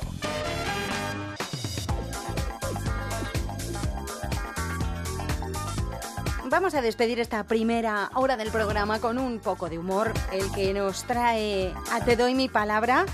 Javier Quero y Federico de Juan. La sección es un poquito larga, así que hemos extraído un fragmento en el que nuestro propio Vargas Llosa nos trae algunos de los neologismos que han surgido en los últimos tiempos en el castellano. Unos neologismos bastante curiosos que él llama palabros. Mario Vargas Llosa, buenos días. Buen día Isabel, un placer estar acá con usted. No, no, el placer es mío, no sabe cuántos años lle- llevo deseando este momento. ¿No me funciona el celular cuando me llama o qué? Pues eh, eso me ha parecido. Bueno. Eso me ha parecido. Es usted un hombre muy difícil, señor. Vargas Llosa, le veo muy bien, se nota que ha estado en Marbella, en la clínica esta. Ah, de- nos hemos estado recomponiendo Isabel y yo, Sí, precisamente para ponerme en forma y hacerle a ustedes esta sección a la que quiero titular Te doy mis palabras. ¿Cómo que te doy mis palabras, Los señor palabras, Vargas Llosa? los palabras, Isabel, son aquellos nuevos términos que se incorporan a nuestro vocabulario como consecuencia del devenir de la actualidad. Neologismos. Efectivamente. Por ejemplo, con el tema del referéndum de Cataluña, que ha ocupado gran parte del foco informativo esta semana, surgen dos palabras. El primero es desconexionarse, que es separarse de un país de forma independiente para formar uno propio. Este palabra nace como antónimo de anexionarse. Cuando uno se desconexiona, pasa de estar Puigdemont a Puigdemont, para que usted lo entienda. Y luego me encanta, por ejemplo, la palabra cataleña. ¿Le gusta esa, Isabel? Cataleña. Leña que se echa al fuego desde Cataluña para conseguir la independencia. Los expertos creen que a partir de octubre este palabra va a sufrir una modificación y entonces hablaremos de cataleñazo. Cataleña, cataleñazo. Ay, bueno, Antonio, que ya te veo que tú también tienes palabras. Siempre Sí. traes una palabra. A mí me gusta mucho la palabra pasmarote. A mí me encanta. Además suena muy bien, En ¿verdad? mi tierra se utiliza mucho. Y además suena como si fuera un animal, un animal que se hubiera extinguido por quedarse mirando, como un pasmarote, precisamente, como un mamífero extinto, ¿no? Imaginario. Pero no, en realidad viene del verbo pasmar, que a su vez viene del griego, que viene de espasmos, que es calambre. O sea que de alguna manera, cuando uno está como un pasmarote, está como acalambrado, mirando a la realidad. Y por cierto, hablando de palabras que surgen así espontáneamente, palabras como los que hablaba Vargas Llosa, también, por ejemplo, está el eh, malamén. ¿No. Nunca, nunca no- es malamente del catalán, sino que viene de que alguien entiende mal el Padre Nuestro, sobre todo los niños, y dice, Sí. líbranos del malamén. Y pensaba que el malamén era algo. O el lo pintan. Ah, que ni que era el ¿No has oído nunca hablar del lo pintan? Que es un animal Sí. muy fiero, claro. Porque no es tan fiero el lobo como lo pintan, el león como El lo león, pintan. eso te iba a decir. Quédate con lo mejor en Onda Cero.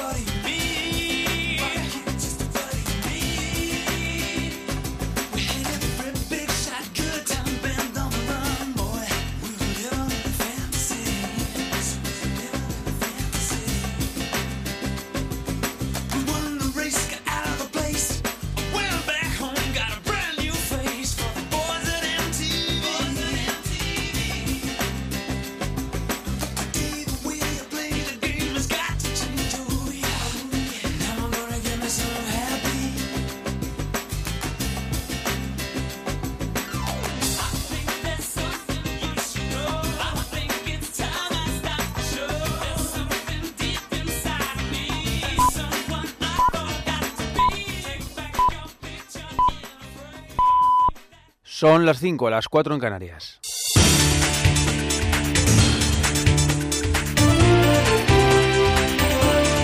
Noticias en Onda Cero.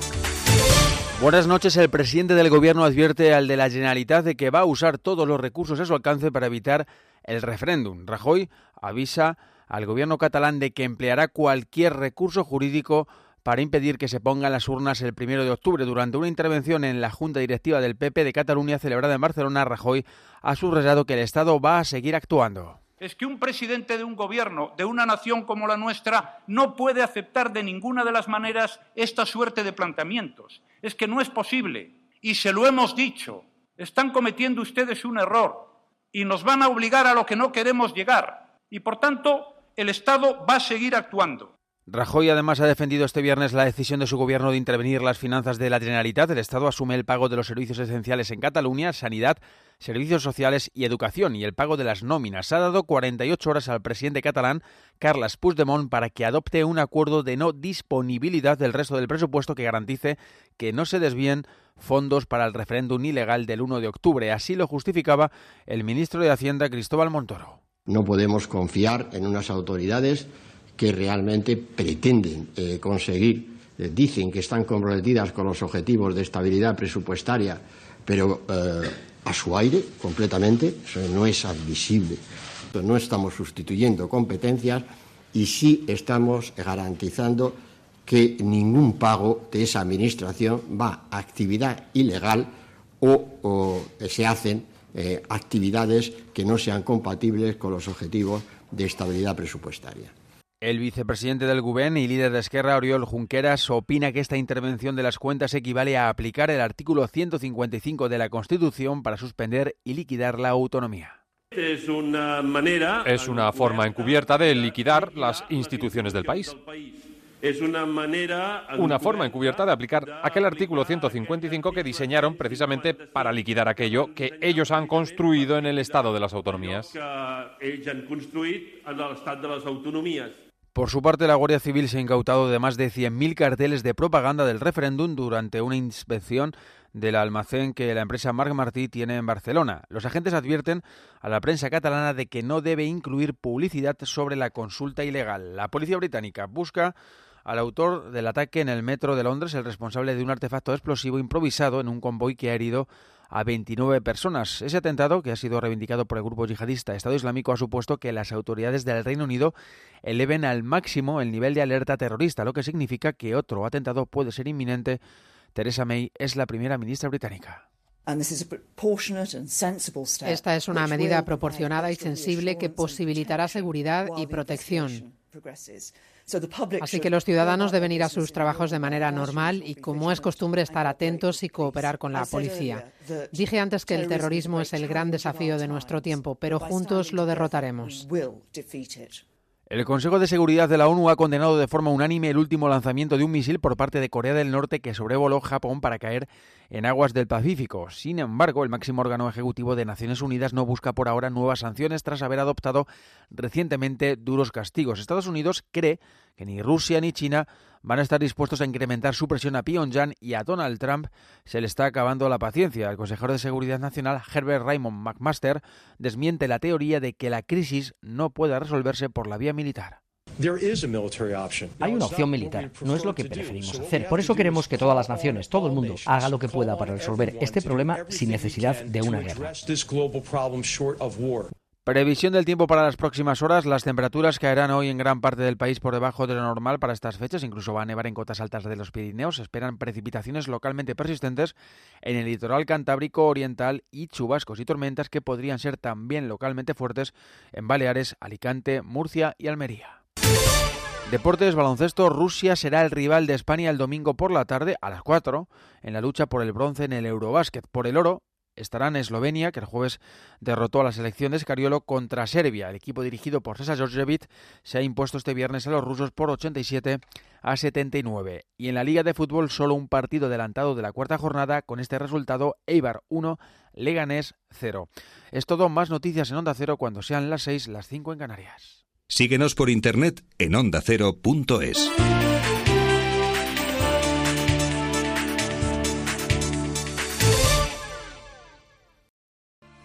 El fin de semana sienta mejor con humor. Ya estamos en la vuelta al cole, pero hay alguna novedad importante que afecta a los padres de los alumnos. Adelante, última hora. Matías Prat, buenos días. Muy buenos días Isabel, así es, con motivo del inicio del curso escolar, la APA, la Asociación de Padres de Alumnos, cambiará sus siglas y empezará a llamarse la APE, Asociación de Padres Exultantes.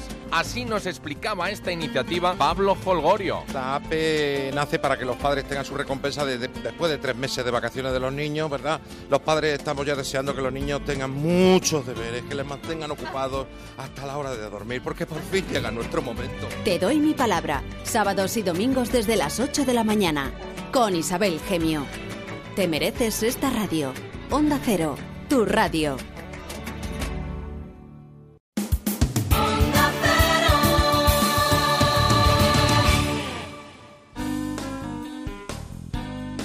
En Onda Cero, quédate con lo mejor. Rocío Santos.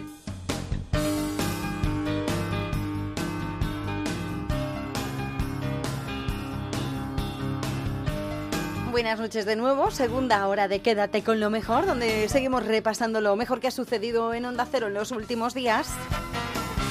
Una de las cosas que sucedía en el mundo en los últimos días es el huracán Irma. Primero empezó en Houston el huracán Harvey, después llegó Irma, después venía José, una serie de huracanes que están asolando las costas de Estados Unidos y también las costas del Caribe. Roberto Brasero, en más de uno, nos va a explicar de dónde vienen los nombres de los huracanes. Dice que hay una lista prefijada que va rotando año tras año. La cuestión que queríamos eh, eh, que nos contaras era esto de los nombres, es decir, eh, sabemos, porque te lo hemos oído una vez masculino, otra femenino, eh, pero lo que yo no sabía es si esto mm, ya está, ya está previamente visto, decidido, y quién y cuándo y cómo decide nombrar así a los huracanes. Pues mira, los nombres de los huracanes ya están definidos. Hay seis listas que van rotando año tras año. Es decir, ya tenemos los huracanes no solo de este año, del 2017, sino los nombres del 2018, del 2019, del 2020, 21 y 22. Todos esos años llevan su propio listado. Para el 2023 volverán a utilizarse los nombres de este año, porque las Ya. listas van rotando. Así que en el 2023 volveremos a tener un Arlen, como tuvimos este año, un Brett, un Cindy, un Don, un Pero, Franklin. ¿y esto quién lo Don decide? como Don Johnson.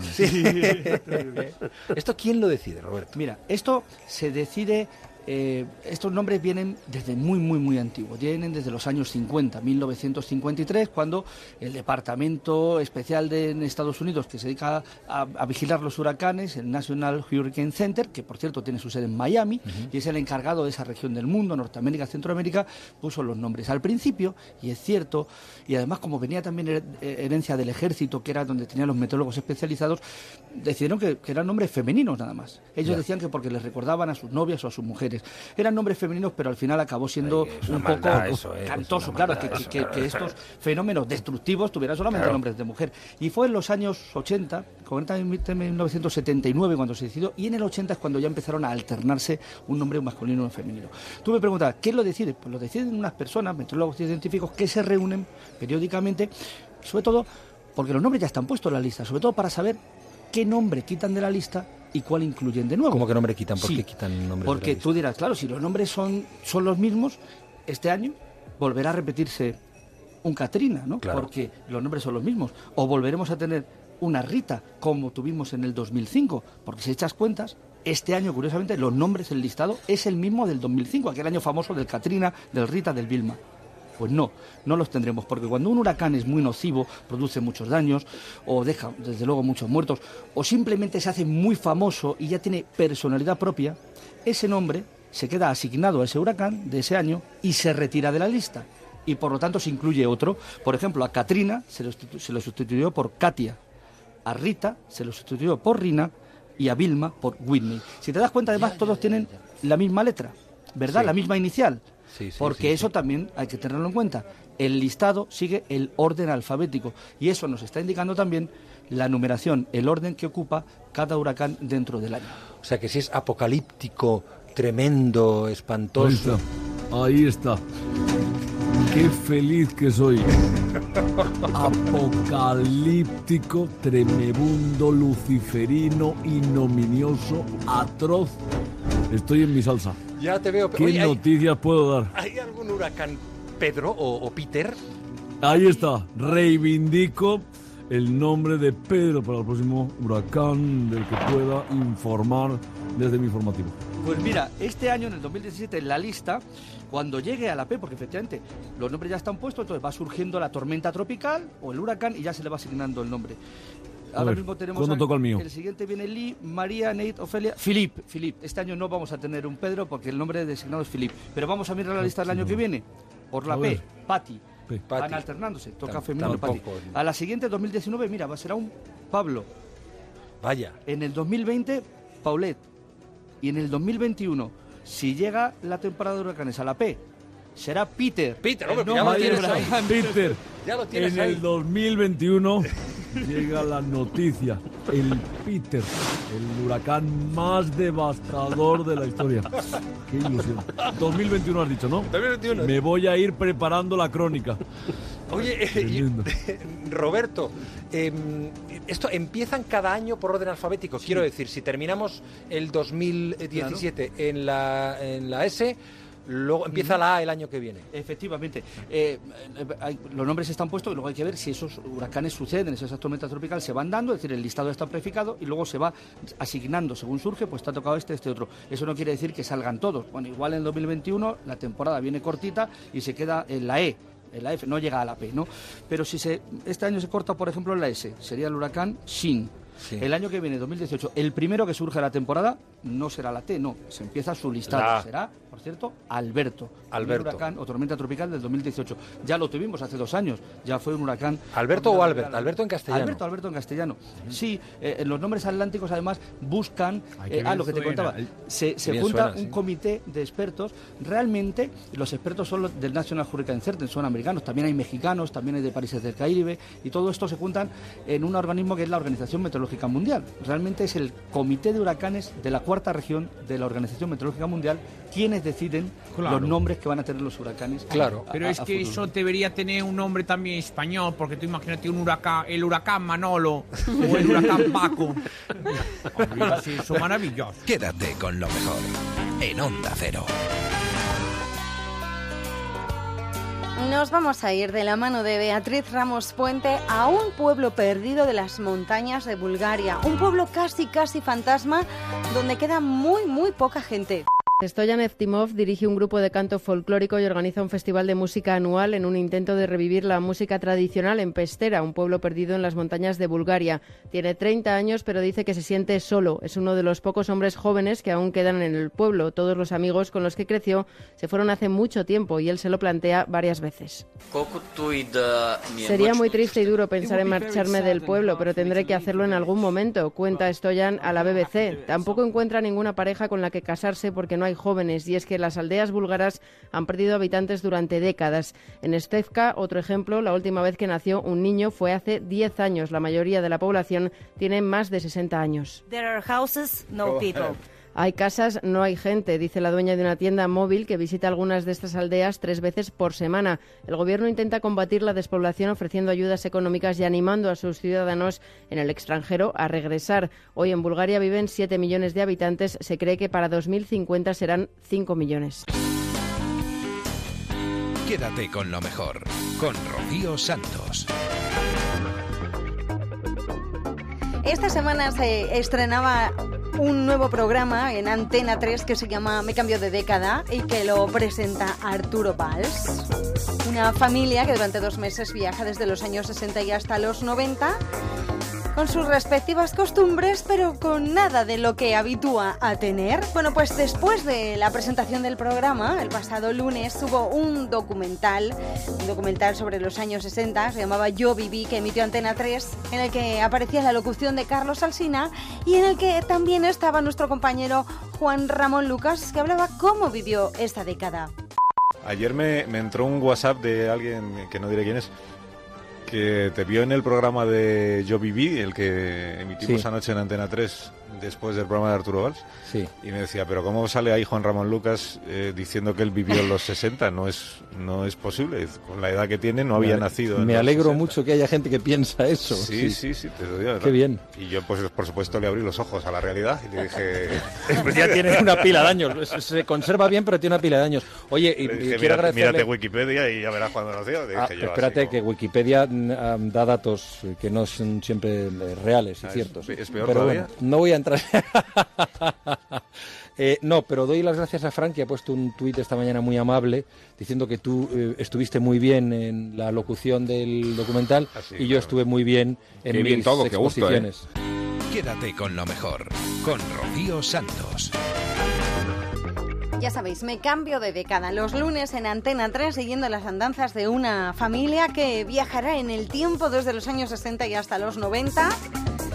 Se queda sin teléfono móvil, sin nada de las comodidades que tenemos ahora. Aunque en los 60 ya había comodidades, ojo, eh, que no era la prehistoria. Bueno, cambiamos de asunto, nos quedamos en más de uno y hablamos con el director médico del Hospital Clínico de Madrid, Julio Mayol. Nos va a explicar las nuevas tecnologías que permiten detectar de una manera mucho más eficaz el cáncer como un lápiz que identifica en tiempo real los tejidos tumorales durante la operación. Hoy tenemos sobre la mesa un lápiz capaz de distinguir tejidos cancerosos de otros que no lo son.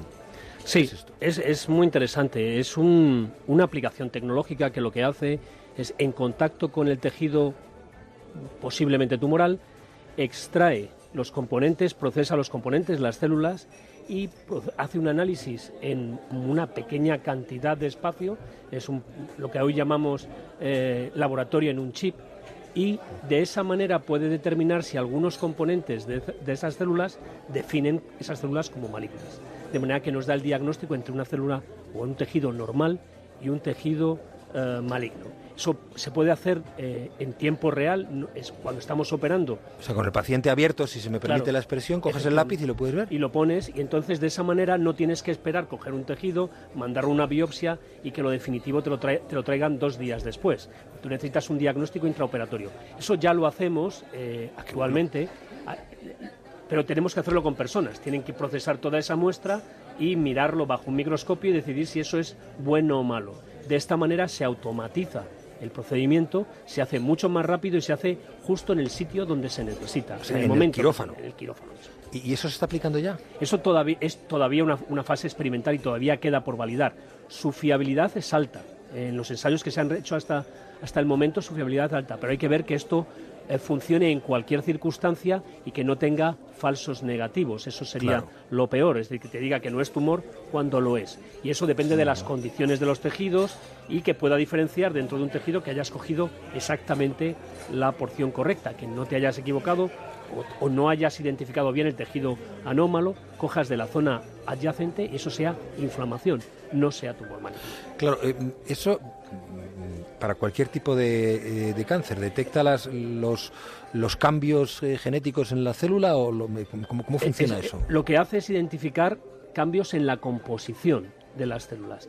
Las células tienen un determinado, eh, eh, unas determinadas componentes, un determinado código que en células malignas es diferente. Claro. Y lo que haces es procesar para hacer un análisis como si fuera en un laboratorio, pero en el mismo quirófano. Lo que se ha hecho es reducir todo un laboratorio, toda una sala, a una mínima expresión, metido como una especie de chip. Claro, porque no olvidemos que al final el cáncer es una mutación de las células. El cáncer no es más que nuestras propias células, no es algo ajeno a nosotros, es nuestras propias células pierden su capacidad para controlar el crecimiento, de manera que se convierten en invasivas y se distribuyen por el organismo, primero localmente, si son tumores sólidos, o si aparecen en la sangre, el propio, la propia circulación las va distribuyendo por su torrente circulatorio. Entonces son nuestras propias células que pierden su capacidad para controlar el crecimiento. Por tanto, tenemos un lápiz que te, te permitiría detectar en tiempo real durante una intervención quirúrgica si un tejido es bueno o malo. Sí, sí, por tanto, por dónde tienes que delimitar el, el- tu, tu trabajo, el, Efectivamente, porque uno de los... el corte, si se me permite la expresión, que no sé yo si es muy Sí, es totalmente, es totalmente preciso. Em, porque uno de los problemas que tenemos es cuando necesitamos cortar por tejido sano, pero cortar más tejido sano del necesario produce efectos secundarios y potencialmente complicaciones graves. Lo ideal es tratar solo el tumor sin causar daño en las, en los tejidos o en los órganos vecinos. Por tanto, la precisión muy clara de hasta dónde eh, llega el tumor es siempre muy útil.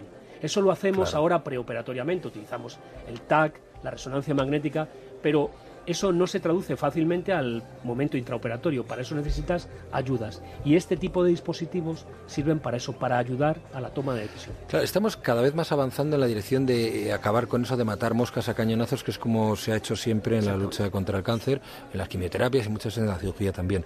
Y en esa línea hay otro invento. Eh, que es eh, algo que puede permitir que el diagnóstico de cáncer no necesite una mamografía sino que se haga de una forma, imagino que más sencilla y más rápida. Sí, esto se llama, em, no es la radiación, la mamografía tiene un problema, las mamografías hay que utilizarlas en las personas indicadas al tiempo indicado porque la radiación que se utiliza para hacer la mamografía puede inducir cáncer.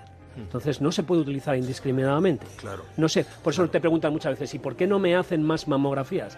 Porque aumentamos el riesgo en vez del beneficio. Entonces utilizar algunas pruebas alternativas ya se hace con la ecografía, que es ultrasonido. El ultrasonido nos permite ver sin producir lesiones en las células a las que estamos mirando. Y esta nueva técnica se llama espectroscopía Raman. La ecografía no te puede decir si es bueno o malo, simplemente te dice que hay algo ahí que es anormal, luego hay que biopsiarlo. La espectroscopía Raman es además una biopsia en sí misma. Lo que hace es una, luz láser, eh, incide sobre el tejido y se refleja y de ahí sale el espectro. Las células tumorales tienen una firma específica, igual que las firmas que tenemos cada uno de nosotros. Cada una es diferente y es específica para un tipo de tumor. Comparamos la firma del tejido malo con el tejido bueno y podemos decir si eso es tumor maligno o no. Incluso si es inflamación, también es diferente al del tejido maligno o al tejido bueno. Así que esta, esta técnica, que se puede utilizar en la mama, pero también se puede utilizar en, otros, en otras ah, partes del cuerpo lo mismo que este lado o al tejido bueno. Así que esta, esta técnica, que se puede utilizar en la mama, pero también se puede utilizar en, otros, en otras ah, partes del cuerpo, lo mismo que este lápiz para diagnosticar durante la cirugía, es una técnica prometedora, no invasiva o mínimamente invasiva y además mucho más precisa que las técnicas que tenemos actualmente en funcionamiento.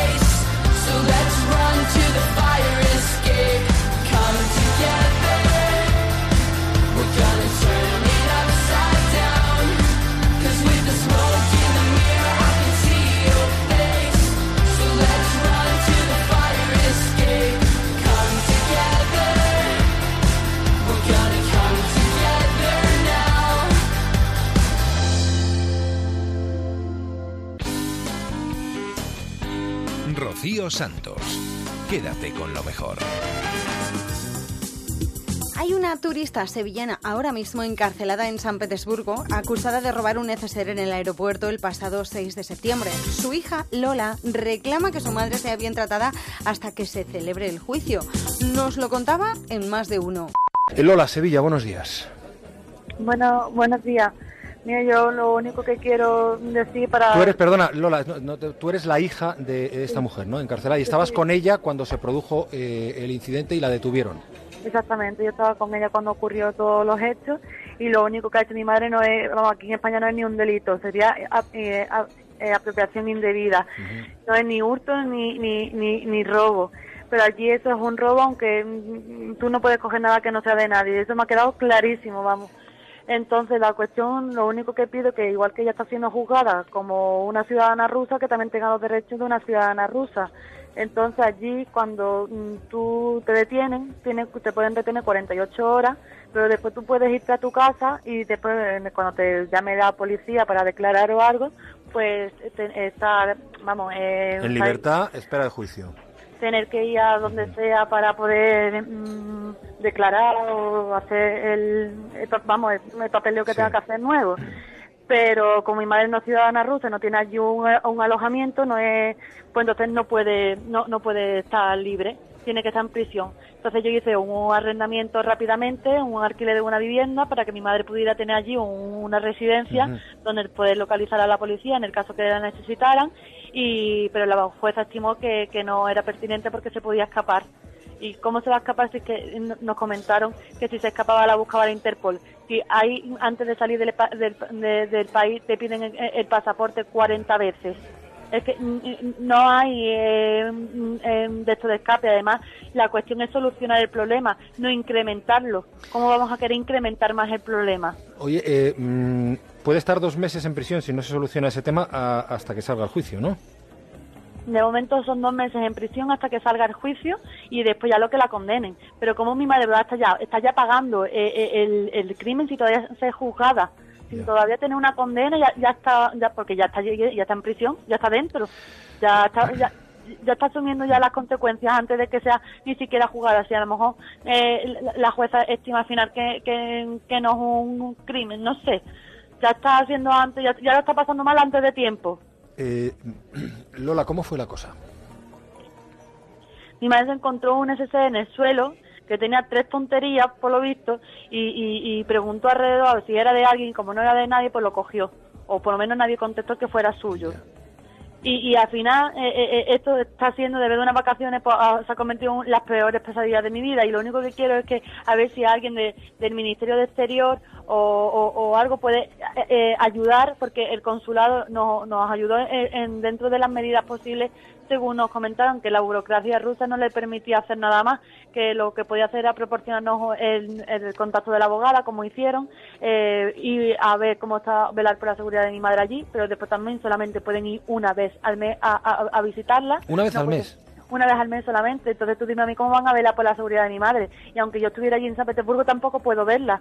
Entonces, me- bueno, me he vuelto, primero porque si no iba a tener un problema con el visado, iba a tener otro, mm, más problemas, no, por favor. Y, y, y después, por otra parte, porque es que, de todas formas, aunque estuviera allí, no iba a poder verla. ¿Qué sabes de ella, de cómo está? Pues desde el viernes no, no la veo, desde la vista. Eh, eh, los hechos ocurrieron el miércoles pasado, 6 de septiembre.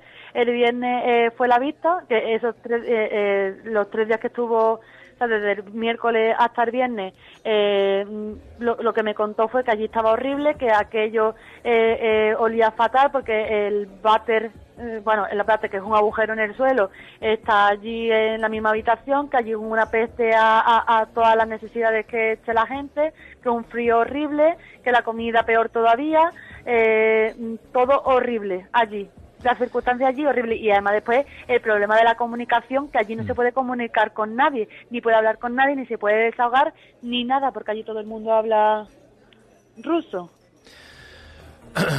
Lola, ahora lo que pides es eh, atención por parte de las autoridades españolas. Imagino que, me decías, entiendo que tenéis un abogado que os está eh, velando en lo posible por vuestros intereses legales, eh, pues nada, desear... Apeló lo del apartamento y por lo menos mínimo intenta conseguir lo del apartamento. Es que no es lo mismo poder eh, ir allí a visitarla, estar allí con ella, poder contactar con ella por teléfono, hab- hablar cómo está, si ella necesita algo, comprárselo. A estar allí metida incomunicada totalmente y sin poder hacer nada. Rocío Santos. Quédate con lo mejor. Roberto López Herrero empieza con las recomendaciones de la Calvo Cueva, con subastas de grandes objetos de Hollywood, por ejemplo, el traje de Joker de Jack Nicholson o las zapatillas de Marty McFly de Regreso al Futuro. ¿Cuánto pagaréis por el traje que llevó Jack Nicholson en Batman del Joker de morado? ¿Que Ah. ¿No te gusta el morado? Pues sí, o de, Sí, me gusta el morado, de pero yo No, Joker no, pero por ejemplo Michael J. Fox. eh, Las de zapatillas. Regreso al Futuro, sí. Las zapatillas de Regreso al Futuro de Michael J. Fox. Sí, las zapatillas. Bueno, pues eh, ya están a la... Se puede empezar a pujar en Prop Store. Hay 600 objetos de Hollywood. El próximo 26 de septiembre se hace la subasta. El traje de Joker tiene un precio de salida de 13.000 dólares. Espero que lo hayan pasado por la tintorería. Y las zapatillas de Marty McFly por encima de los 16.000 dólares y han sido restauradas y se pueden usar. No sé si le han puesto eh, polvos de talco para que no huelan o algo de eso. Pues Así que prepara la chequera, jefe. En, lo- en los próximos días vamos a hablar en este programa de subastas absurdas, porque eh, esto me, me sugiere que se puede hablar de su- Claro, subastas, estupidez. cosas que la gente subasta y compran por ello. Por ejemplo, un trozo de sándwich mordido por Britney Spears. Madre mía. Ya mañana diremos cuánto han pagado por eso. Bueno, ¿Quién eh, certifica eso, además? Claro, Está certificado. Aquí están un los- un estudio genético. no sé quién. En fin, bueno, hay más cosas en esta subasta que es un poco friki. Parte del atrezo de la mítica serie Doctor Who, hay de la película, de las películas de cazafantasmas, de los Goonies, o el casco que lleva Star Lord Peter Quill en la recientemente estrenada Guardianes de la Galaxia Volumen 2. Y a ver si esto te suena, jefe. Sintonía de serie. Sí. ¿Te acuerdas? Éramos muy Eh, de jóvenes. cuando- Un poco también como me sí. cambio de década, nos cambiamos de década. No soy Arturo Valls, pero te llevo a los 80. El gran norteamericano. Hombre, claro Hombre, que sí. años, años 80, creo que finales de los 80. Finales de los 80, se estrenó en España en 87-88. Una serie muy divertida. Le dan traje de superhéroe a un tipo, unos extraterrestres, pero no le dan el libro de instrucciones. Y claro, los líos eran constantes. Para el año que viene se prepara una nueva versión, un remake, un reboot, que dicen ahora los entendidos. Hollywood va muy cortito de ideas. Y en este caso será una mujer, por aquello de hacerlo todo pues como más políticamente correcto.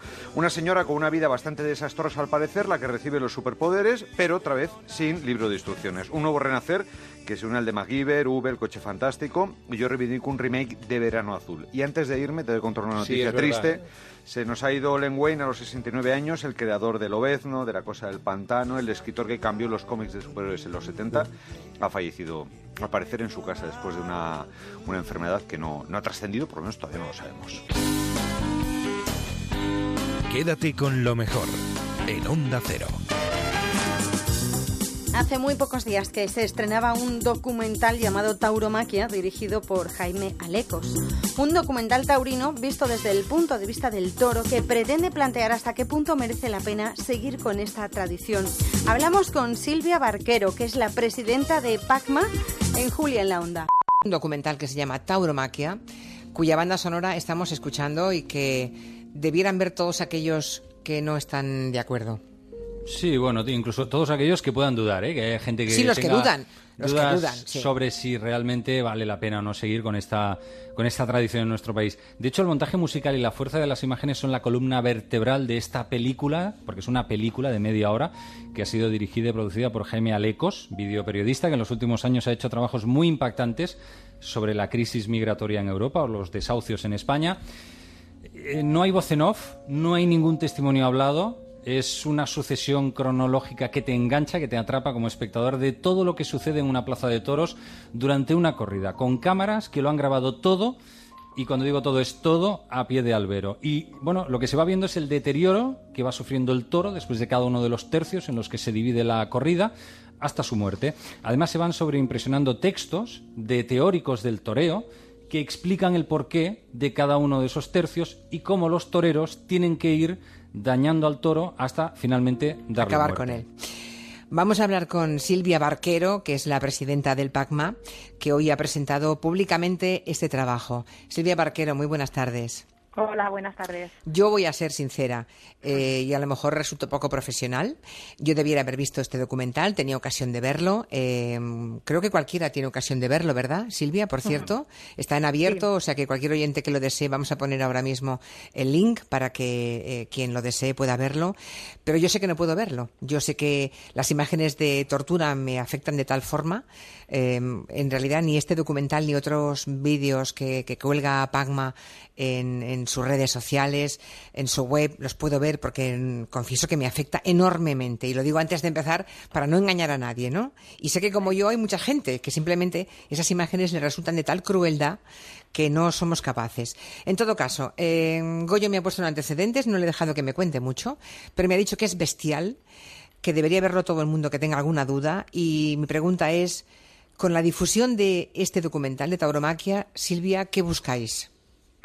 Pues precisamente pretendemos llegar a esas personas que todavía no se han posicionado a favor y en contra, que muchas veces cuando argumentamos la necesidad de legislar eh, para prohibir este tipo de espectáculos eh, dicen que ellos no son favorables a, la prohibición. Esas personas que todavía no se han puesto en el lugar del toro, que les eh, conocen la tauromaquia desde la perspectiva que siempre nos la venden, conozcan ese otro lado en el que el toro es el protagonista, el toro es el que sufre y el toro es el que termina muriendo de manera atroz y salvaje. Han sido, Silvia, tres años de grabación. Habéis estado en 23 corridas, en novilladas, en 15 ciudades diferentes. ¿Cómo conseguisteis la autorización para entrar? Porque imagino que una organización humilde como es el PACMA, hacer esta producción con tantos viajes, no sé cómo lo habéis conseguido.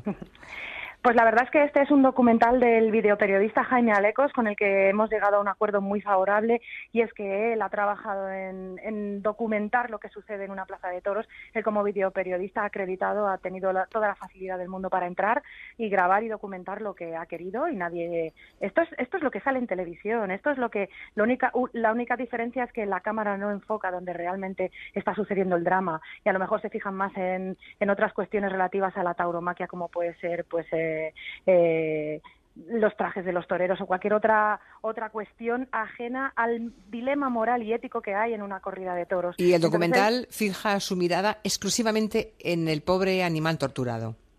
Efectivamente, es decir, nosotros hemos despojado, eh, el el, bueno, el, el, el, director ha despojado de cualquier otra parte de la, de la lidia que no sea centrarse en lo que sucede realmente al toro durante el tercio de banderillas, el tercio de la pica o directamente en el momento de la muerte o cuando le cortan la oreja. Me gustaría que la gente supiera cuando vea el documental y animo a todo el mundo a verlo en que hay momentos en los que se ve que el toro sigue vivo aun cuando le arrastran para llevárselo de la plaza.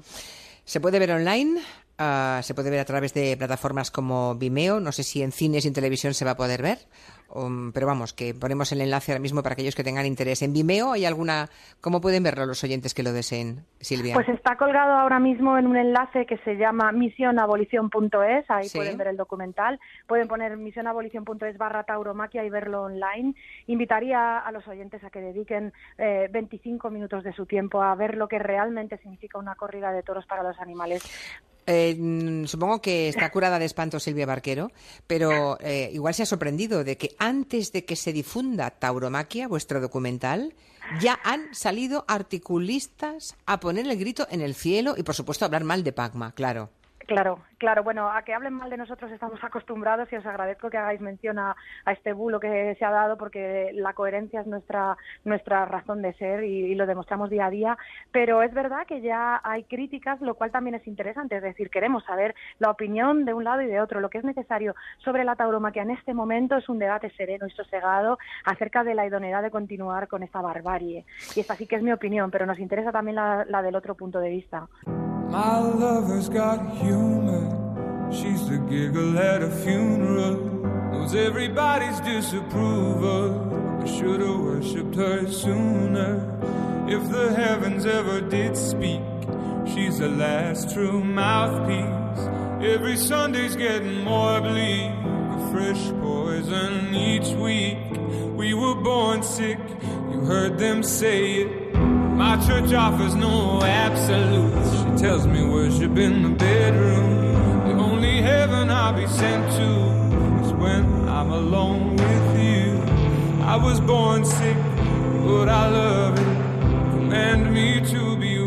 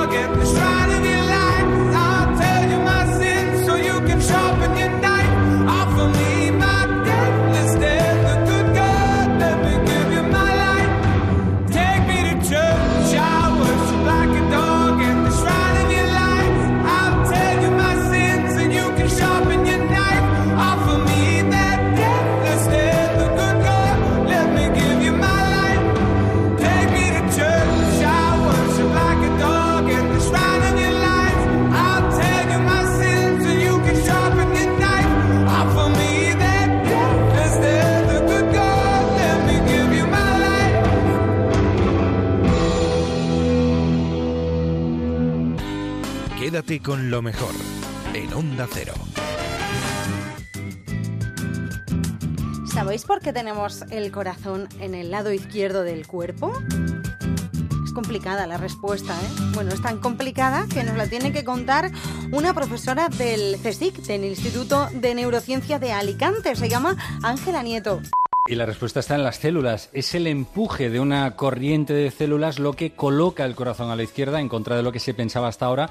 En ese mismo estudio se señala que la mitad de las alteraciones que se producen en el momento del nacimiento son malformaciones cardíacas, el 50%, y muchas de ellas tienen que ver precisamente con eso, con el posicionamiento que finalmente tiene el, el, corazón. Enseguida nos lo va a contar la autora del trabajo, que ha tenido un gran impacto en la comunidad científica porque se acaba de publicar en la revista Nature. La investigación la ha liderado Ángela Nieto, que tiene un currículum que apabulla. Es eh, una científica muy relevante, doctora en bioquímica y biología molecular. Es profesora de investigación del CSIC en el Instituto de Neurociencias de Alicante. Es autora de más de 120 artículos en revistas científicas, premiada con galardones como el premio Rey Jaime I en investigación básica y que recientemente ha sido noticia porque ha sido nombrada presidenta de la Sociedad Internacional de Biología del Desarrollo. Se llama Ángela Nieto. Doctora Nieto, muy buenas tardes. Hola, buenas tardes. Hemos, eh, hemos visto que, mm, que, es el empuje de una corriente de células lo que coloca el corazón a la izquierda. Y hemos visto, dice, en contra de lo que se pensaba hasta ahora. ¿Hasta ahora cómo se explicaba que el corazón estaba a la izquierda? Bueno, en realidad no es en contra, digamos que es algo que no se conocía bien y es una información adicional sobre lo que había antes. Eh, se conocía que había una información, digamos, instructiva en el lado izquierdo que ayudaba al desarrollo de esta parte de, toda esta parte del cuerpo, que estaba reprimido en el lado derecho. Lo que nosotros hemos visto ahora, que el lado derecho tiene mucho más que decir y que mm, tiene también una información instructiva y entre las cosas que determina es justamente la posición del corazón. ¿Y cómo se ha descubierto este nuevo mecanismo? Para, para explicar Pues- dónde está colocado nuestro corazón.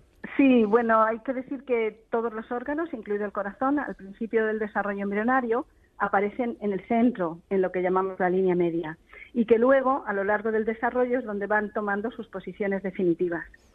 Lo hemos encontrado porque hemos estado trabajando con embriones de distintas especies, de pollo, de ratón y de Ujú. pesebra, y hemos estado caracterizando una serie de genes que inducen el movimiento de las células, esas corrientes de células que se van a dirigir hacia la parte posterior del corazón y, las, y le van a empujar. ¿Por qué le empujan? Pues porque hay más células que se generan en el lado derecho que en el lado izquierdo. Y al irse moviendo las dos hacia el centro es lo que hace un- una, una fuerza que incide en el desplazamiento del corazón hacia O sea, ganan en cantidad las células de la derecha y por tanto empujan hacia el otro lado, que es el- hacia la izquierda, digamos. Exacto, exacto. ¿Y eh, ¿qué- qué- cuáles son los órganos que están a la derecha? Pues, eh, por ejemplo, el hígado, ¿El hígado? lo tenemos a la, a la derecha, claro que sí. O sea, depende. cada- Esto es que además es muy importante porque tiene que haber una muy buena concordancia entre los órganos entre sí y entre los órganos y, por ejemplo, la vasculatura. El hecho de que conozcamos ahora cuál es el mecanismo que posiciona el corazón no es simplemente una anécdota, porque es muy importante dónde esté colocado para que ejerza una la- su función correctamente. De hecho, lo que ocurre es que cuando nosotros hemos visto que estos genes que son los que ayudan a las células, los que les dicen a las células hacia dónde tienen que dirigirse y moverse, cuando estos genes están defectuosos o no funcionan bien, el corazón no se desplaza de su posición inicial, se queda en el centro. Y eso se llama eso- situs inversus, ¿no? eh, cuando se va al otro lado, si quieres Al otro te lo cuento lado. justamente vale, vale. después.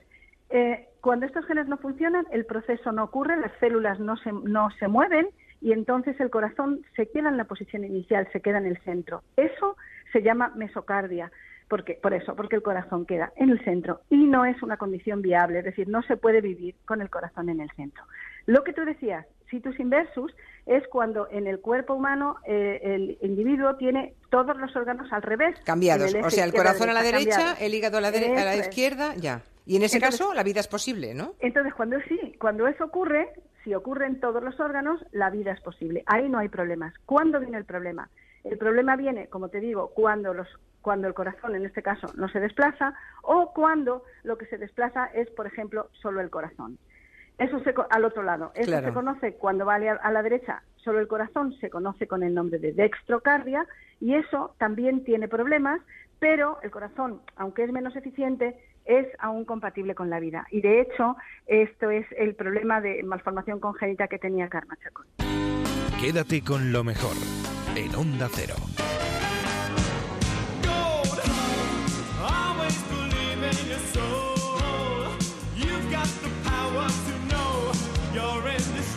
El pasado 9 de septiembre actuaba Steve Norman, que es el saxofonista de esta banda que estamos escuchando, un clásico de los años 80, Spandau Ballet. Con Steve Norman hemos charlado en Julia en la Onda. Resulta que un señor rubio, de buen ver, nada menos que el saxofonista de Spandau Ballet, me enviaba un mensaje. Lo oí varias veces, ¿eh? digo, esto va a ser inocente, inocente, esto va a ser una trampa, esto, digo, esto es que le han doblado. Y entonces me fijé mucho en los labiales, digo, no, no, lo está diciendo.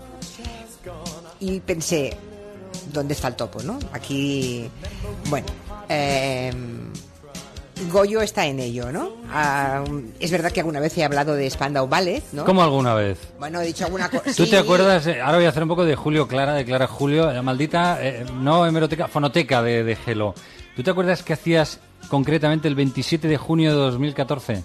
14, yo qué sé, Estabas Goyo. haciendo el programa. A ver, a ver, Goyo, ¿me estás Estabas- diciendo que has buscado Sí, lo sí, que dije de Spandau Ballet? de Y que sí, ahí. Rosa, sí.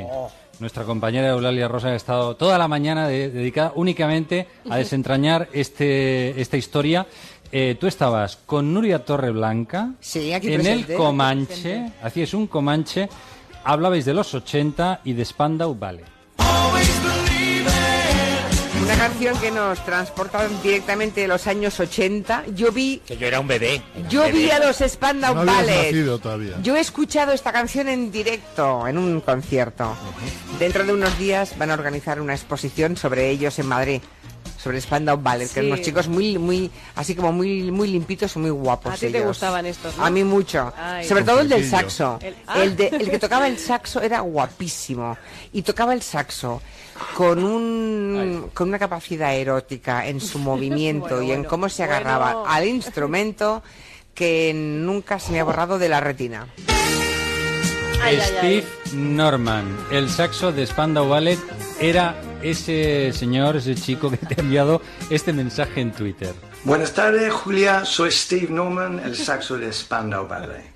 Me alegra saber que te disfrutabas tanto con nuestros conciertos. Espero poder saludarte en el que daré en Madrid en el 9 de septiembre. Un abrazo muy fuerte. que actúa mañana en la sala Siroco de Madrid a las nueve y media de la noche Mañana y por la noche, sí. y ahora está al teléfono. ¿Qué?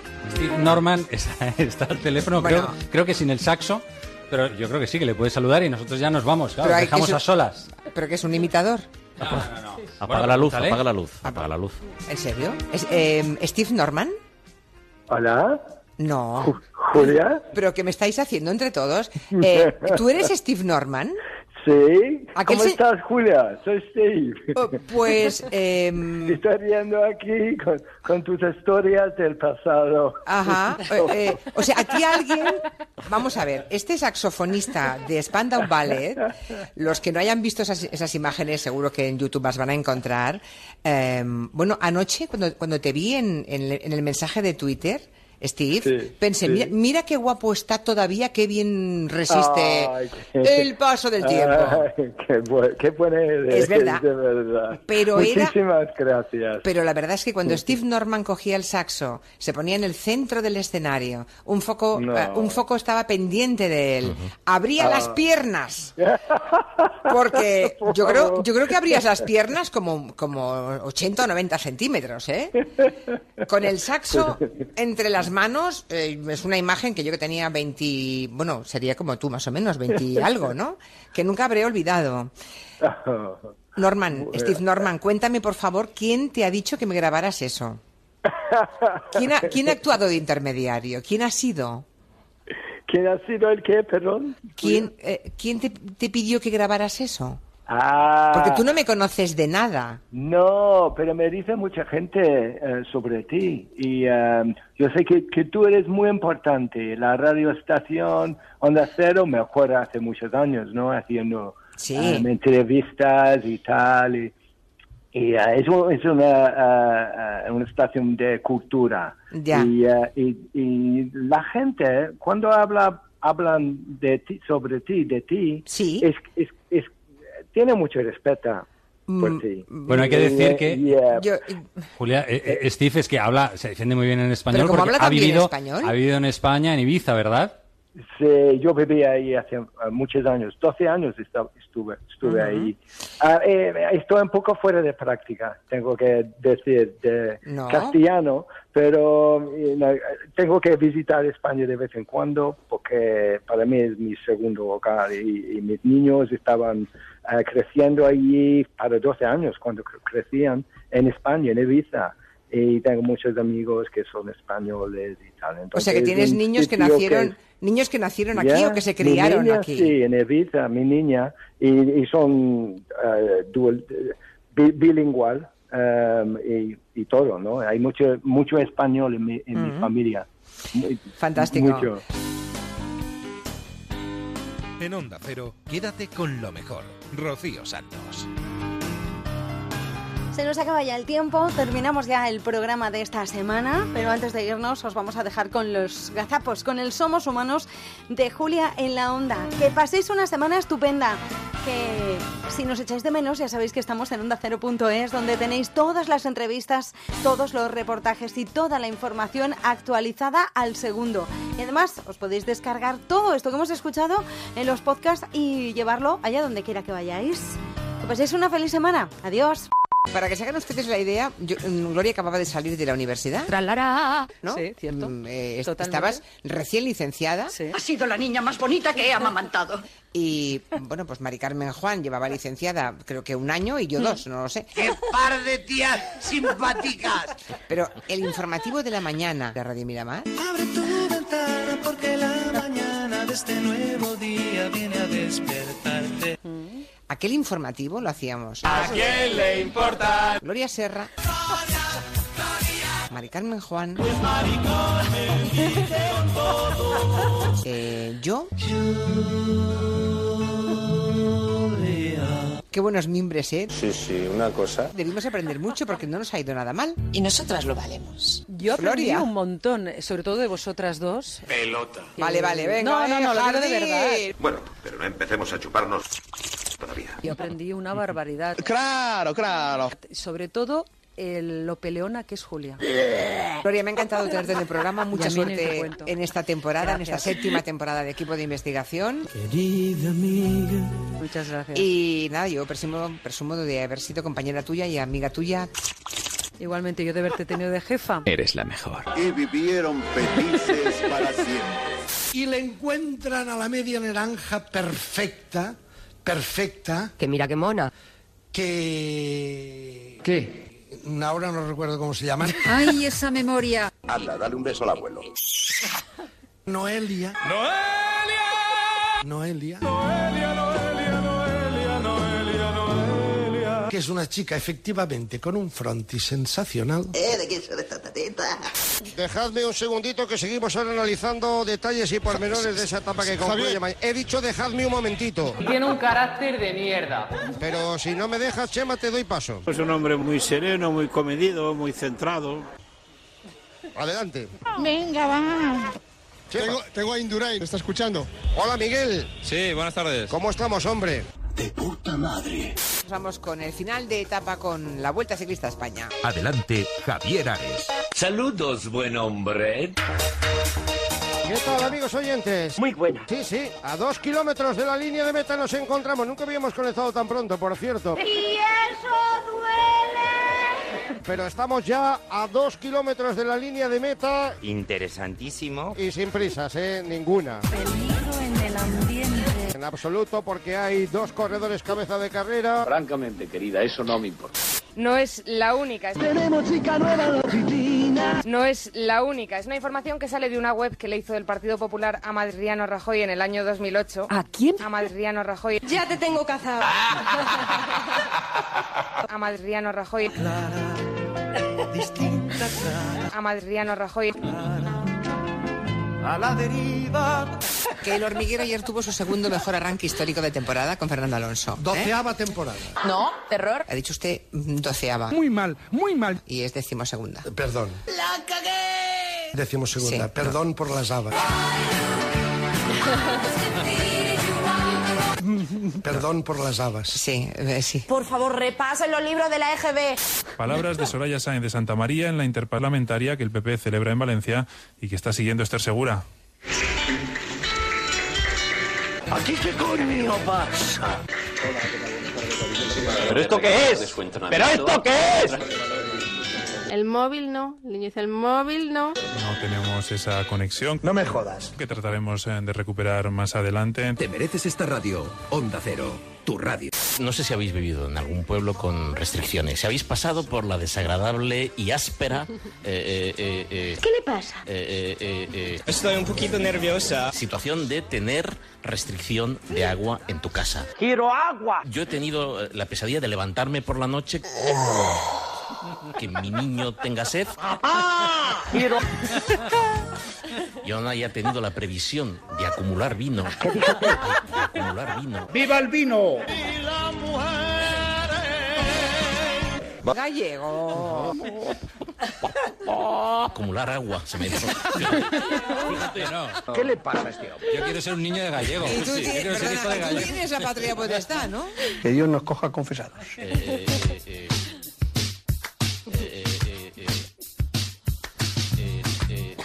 Para que se hagan ustedes la idea, yo- mm, Gloria acababa de salir de la universidad y...